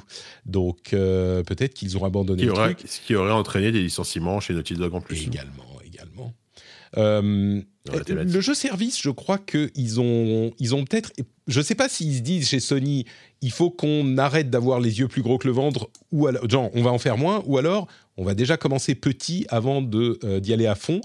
Euh, ou alors ils se disent, bah, nos jeux euh, solo, ils marchent très bien, donc on n'a pas besoin de se mettre aussi sur le côté du jeu service. Et puis en plus, on a Destiny maintenant et le prochain jeu Bah. de Bungie qui arrive, donc euh, calmons-nous. Mais C'est ça, et puis, euh, et puis peut- peut-être fi- fi- filer, filer des jeux service à des studios dont c'est la spécialité. Mhm. Tu vois, Naughty Dog, alors je, je sais pas ce que ça donnait, le, le jeu, le, jeu le, le multi de The Last of Us, mais Naughty Dog n'est pas, un- n'est pas un studio qui fait ça à la base. Autant quand ils rachètent Bungie, évidemment, c'est pour, c'est pour développer le jeu service. Autant euh, devoir, entre guillemets, imposer, à, enfin, imposer euh, demander à Naughty Dog de faire du multi sur The Last of Us, pour moi, ça n'a pas de sens, quoi. T'en regardes Bah, ont Redfall fait, avec Arkane, c'était. euh, pardon. oui, voilà, tu vois. Non, mais ils ont fait déjà des, des, modes multi qui étaient très très bons hein, pour les Uncharted et pour mm. le premier Last of Us ils étaient vraiment bons, leurs multi. C'était des trucs qui auraient complètement pu être des jeux à part entière. Maintenant, il y, en a beaucoup des jeux multi, comme on disait tout à l'heure à propos de Foam Stars. Mais euh, bon, sur une licence comme ça, euh, bon. Euh, ce que je veux dire, c'est que ça sort pas de nulle part pour demander à Naughty Dog de faire un jeu multi ça sort pas de nulle part. Ils ont une certaine expérience avec. Non, non, c'est vrai, c'est vrai, je suis d'accord. Mais après, quelle était l'ambition du projet? Parce que tu, pouvais tout à fait imaginer un jeu de survie, tu vois, à la, à la, je, pense à Daisy, mais c'est vieux maintenant, mais tu vois, un jeu, de survie par exemple et de craft, etc. Dans le monde de The Last of Us, pourquoi pas? Mais ça demande quand même une certaine, ouais, ça donne une expertise plus que des, du team Deathmatch qui était super hein, sur Uncharted X Company, mais voilà. C'est vrai, c'est vrai. Euh, et puis le jeu service, tu le monétises sur le long terme. Il faut un truc pour que les gens continuent à jouer. Ce que euh, Microsoft a, appris à ses dépens avec Halo Infinite. Il suffit pas d'avoir un super jeu à la sortie. Il euh, faut des battle pass, faut des trucs, faut des motivations pour continuer à être là, etc. et on me dit qu'il n'est pas dans le PlayStation Plus dans la chatroom. Merci, Grand Turismo. Donc j'attendrai encore. Il finira par arriver. Euh, des scandales sur euh, euh, EA Football Club 24 parce qu'il y a des loot box hors de prix, des, un pack à 80 euros qui te, qui te donne même pas des trucs cool. Enfin, je mettrai un lien dans la newsletter, vous pourrez aller voir ça. Des loot box dans un jeu Electronic Arts qui serait hors de prix Ah bah, il s'appelle peut-être plus FIFA, il s'appelle peut-être plus FIFA, mais le, le Ultimate Team, il est resté. Hein, ça, il n'y a pas de souci. Euh, et enfin, je conclus avec euh, une autre, un autre truc qui sera également dans euh, la newsletter. Vous vous souvenez de la promo pour Tears of the Kingdom? Vous savez, ce jeu qui est sorti il y a si longtemps qu'on s'en souvient à peine, alors que c'était déjà bien entamé en 2023 et qu'il est lui aussi l'un des favoris pour le titre de jeu de l'année. C'est Tears of the Kingdom. Il y avait une pub faite par un, un euh, oui, par euh, Nintendo Australie, pardon, avec euh, le, il semble-t-il le père de famille qui s'ennuyait dans sa vie et qui sortait une Switch avec Zelda et qui tout à coup était heureux. Mais c'était c'était triste, c'était c'était beau, mais en même temps c'était mélancolique parce que ce pauvre monsieur, il était tout triste et tout. Et eh ben il y a une nouvelle pub où miracle, euh, il est toujours en train de jouer à Zelda et sa femme, semble-t-il, ou sa partenaire qu'on croisait un instant dans la vidéo précédente, eh ben, elle s'intéresse au truc, elle joue avec lui. Et, enfin, elle est en train de lire sur, sur sa table, mais ils jouent un petit peu ensemble et ils sont heureux tous les deux un petit peu. C'est pas un changement dramatique du tout au tout, mais on sent que ça va mieux dans sa vie. Donc, euh, si vous vous inquiétiez, pour euh, ce gentil papa qui joue à Zelda. On, ne voit pas ses enfants, mais j'imagine que c'est un papa. C'est à la fatigue quand il rentre dans le bus que je, que je sens ça. euh, eh ben, euh, il, va mieux et visiblement sa vie est, est plus accomplie depuis qu'il joue. mais ça, fait penser, ils sont en train de nous faire un arc narratif. Ça fait penser aux pubs. Je sais pas si vous vous souvenez les pubs pour le café grand-mère à l'époque dans les années 90 là où il y avait où il y en avait eu trois quatre ouais, ouais, qui suivaient puis il y avait ce couple divorcé puis il y avait des noms dits enfin elle était hyper bizarre cette publicité il y avait une sorte de noms dits des, des clins d'œil bizarres etc mais enfin ils nous font pareil Nintendo en fait. Exactement exactement. Et j'espère que la suivante sera euh, qu'il joue avec ses enfants qu'il apprend à ses enfants à jouer à, Zelda ou sur Switch 2 sur la Switch 2 c'est ça. Et là tout à coup ça y est euh, il n'a pas besoin de s'acheter une Ferrari pour passer sur scène pour, euh, le midlife crisis tu sais il s'achète une Switch 2 et là tout, tout va mieux quoi j'ai deviné le concept de la Switch 2. Ça, elle s'appellera la Switch 2 parce qu'on peut y jouer à deux et il y aura quatre Joy-Con sur la console. Et comme ça, chacun peut jouer avec deux Joy-Con. Joy mais ouais, quatre Joy-Con, comme ça, chacun peut ah avoir deux Joy-Con de son côté. Tu vois, tu as des Joy-Con sur des Joy-Con. Et tu peux les attacher comme ça, tu peux même en mettre plus. C'est génial. Le concept est gagnant. Merci à vous tous de nous avoir suivis dans cet épisode de, du rendez-vous jeu. C'était un moment formidable passé en votre compagnie. Jika, dis-nous vite avant de filer où on peut te retrouver. Ouais, bah, eh, nickel le timing là. N'est-ce pas? Euh, Très bien. Euh, bah, ZQSD, toujours. On a sorti notre dernier numéro. Là, on revient sur la Gamescom. On parle de, euh, de Starfield. On a bien rigolé en parlant de Starfield. C'était génial. Euh, on parle de Under the Wave également et de Blasphemous. Et, et donc, voilà. Et on, on, a des trucs hyper cool prévus pour la fin de l'année. Je peux pas en dire, mais j'ai hyper envie d'en ah. parler. Mais on, on, a des trucs assez, assez, assez chouettes prévus pour, pour ZQSD d'ici la fin de l'année. Restez dans le coin, hein, comme on dit. Je vous, je vous en dirai plus, plus plus tard. Bien. Tous les détails sur zqsd.fr. Merci JK. Exactement. Thomas, parle-nous un petit peu de ton livre là, un petit peu plus. Euh, oui, enfin, non, mais c'est assez dingue hein, parce que là, j'ai l'impression, enfin, je, suis vraiment. Si ça vous dérange pas, je vais filer moi. Vas-y, vas-y. Merci. Allez, bisous. Merci. Ciao. À bientôt, Jika. Ciao. À plus. Ciao, ciao. Euh, ouais, ouais, cette histoire de livre, c'est un peu fou hein, ce qui se passe euh, euh, là ces derniers jours avec la sortie de Mirage. En fait, évidemment, il y a, je suis très très sollicité. Bah, j'étais sur M6 hier. Tu te rends compte un peu, c'est quand même fou. non, non, c'est c'est vraiment dingue. C'est une très belle histoire. Et d'ailleurs, je peux, je peux, je peux t'annoncer en exclusivité que je vais te faire concurrence le 21 octobre, Patrick. Oh mon dieu! Eh oui, mais bon, c'est de l'autre bout de la France, donc ce sera pas à Paris, donc ça va. Euh, non, non, mais je. ah oui, pour le pour le IRL. D'accord. Eh oui. Non, mais en fait, euh, on a un super projet euh, avec Cultura Bègle, Bordeaux Bègle.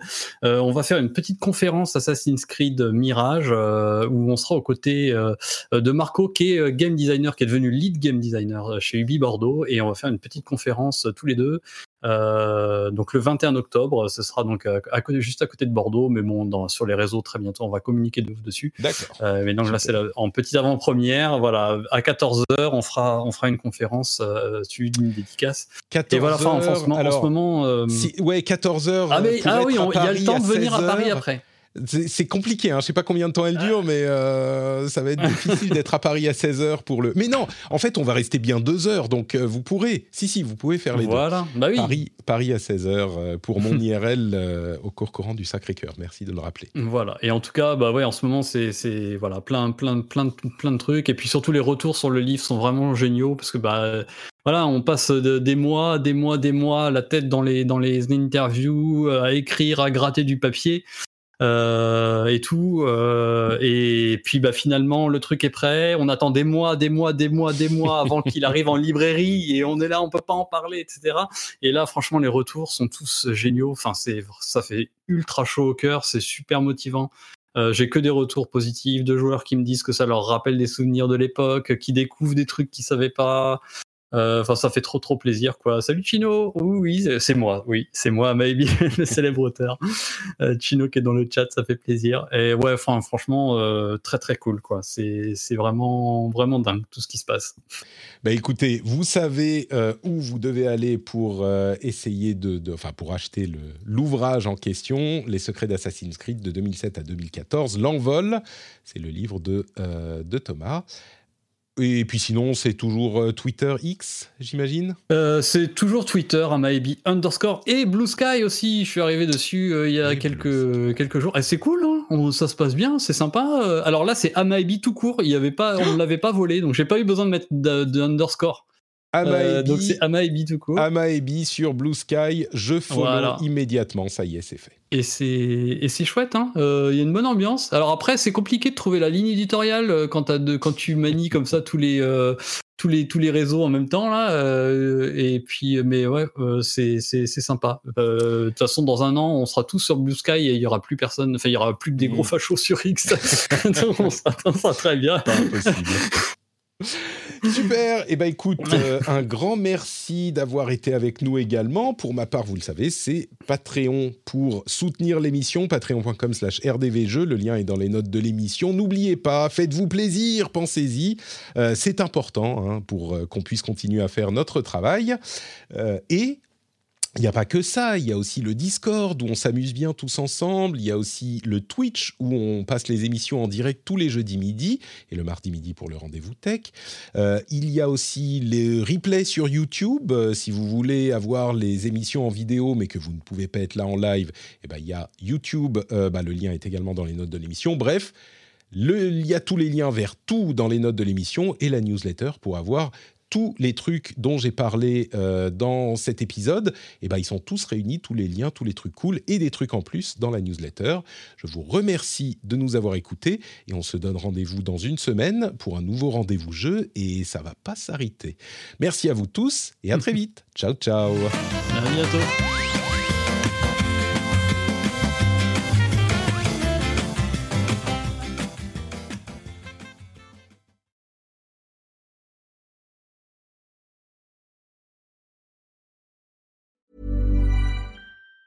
Planning for your next trip? Elevate your travel style with Quince. Quince has all the jet setting essentials you'll want for your next getaway, like European linen, premium luggage options, buttery soft Italian leather bags, and so much more. And it's all priced at 50 to 80% less than similar brands. Plus, Quince only works with factories that use safe and ethical manufacturing practices. Pack your bags with high-quality essentials you'll be wearing for vacations to come with Quince. Go to quince.com slash trip for free shipping and 365-day returns.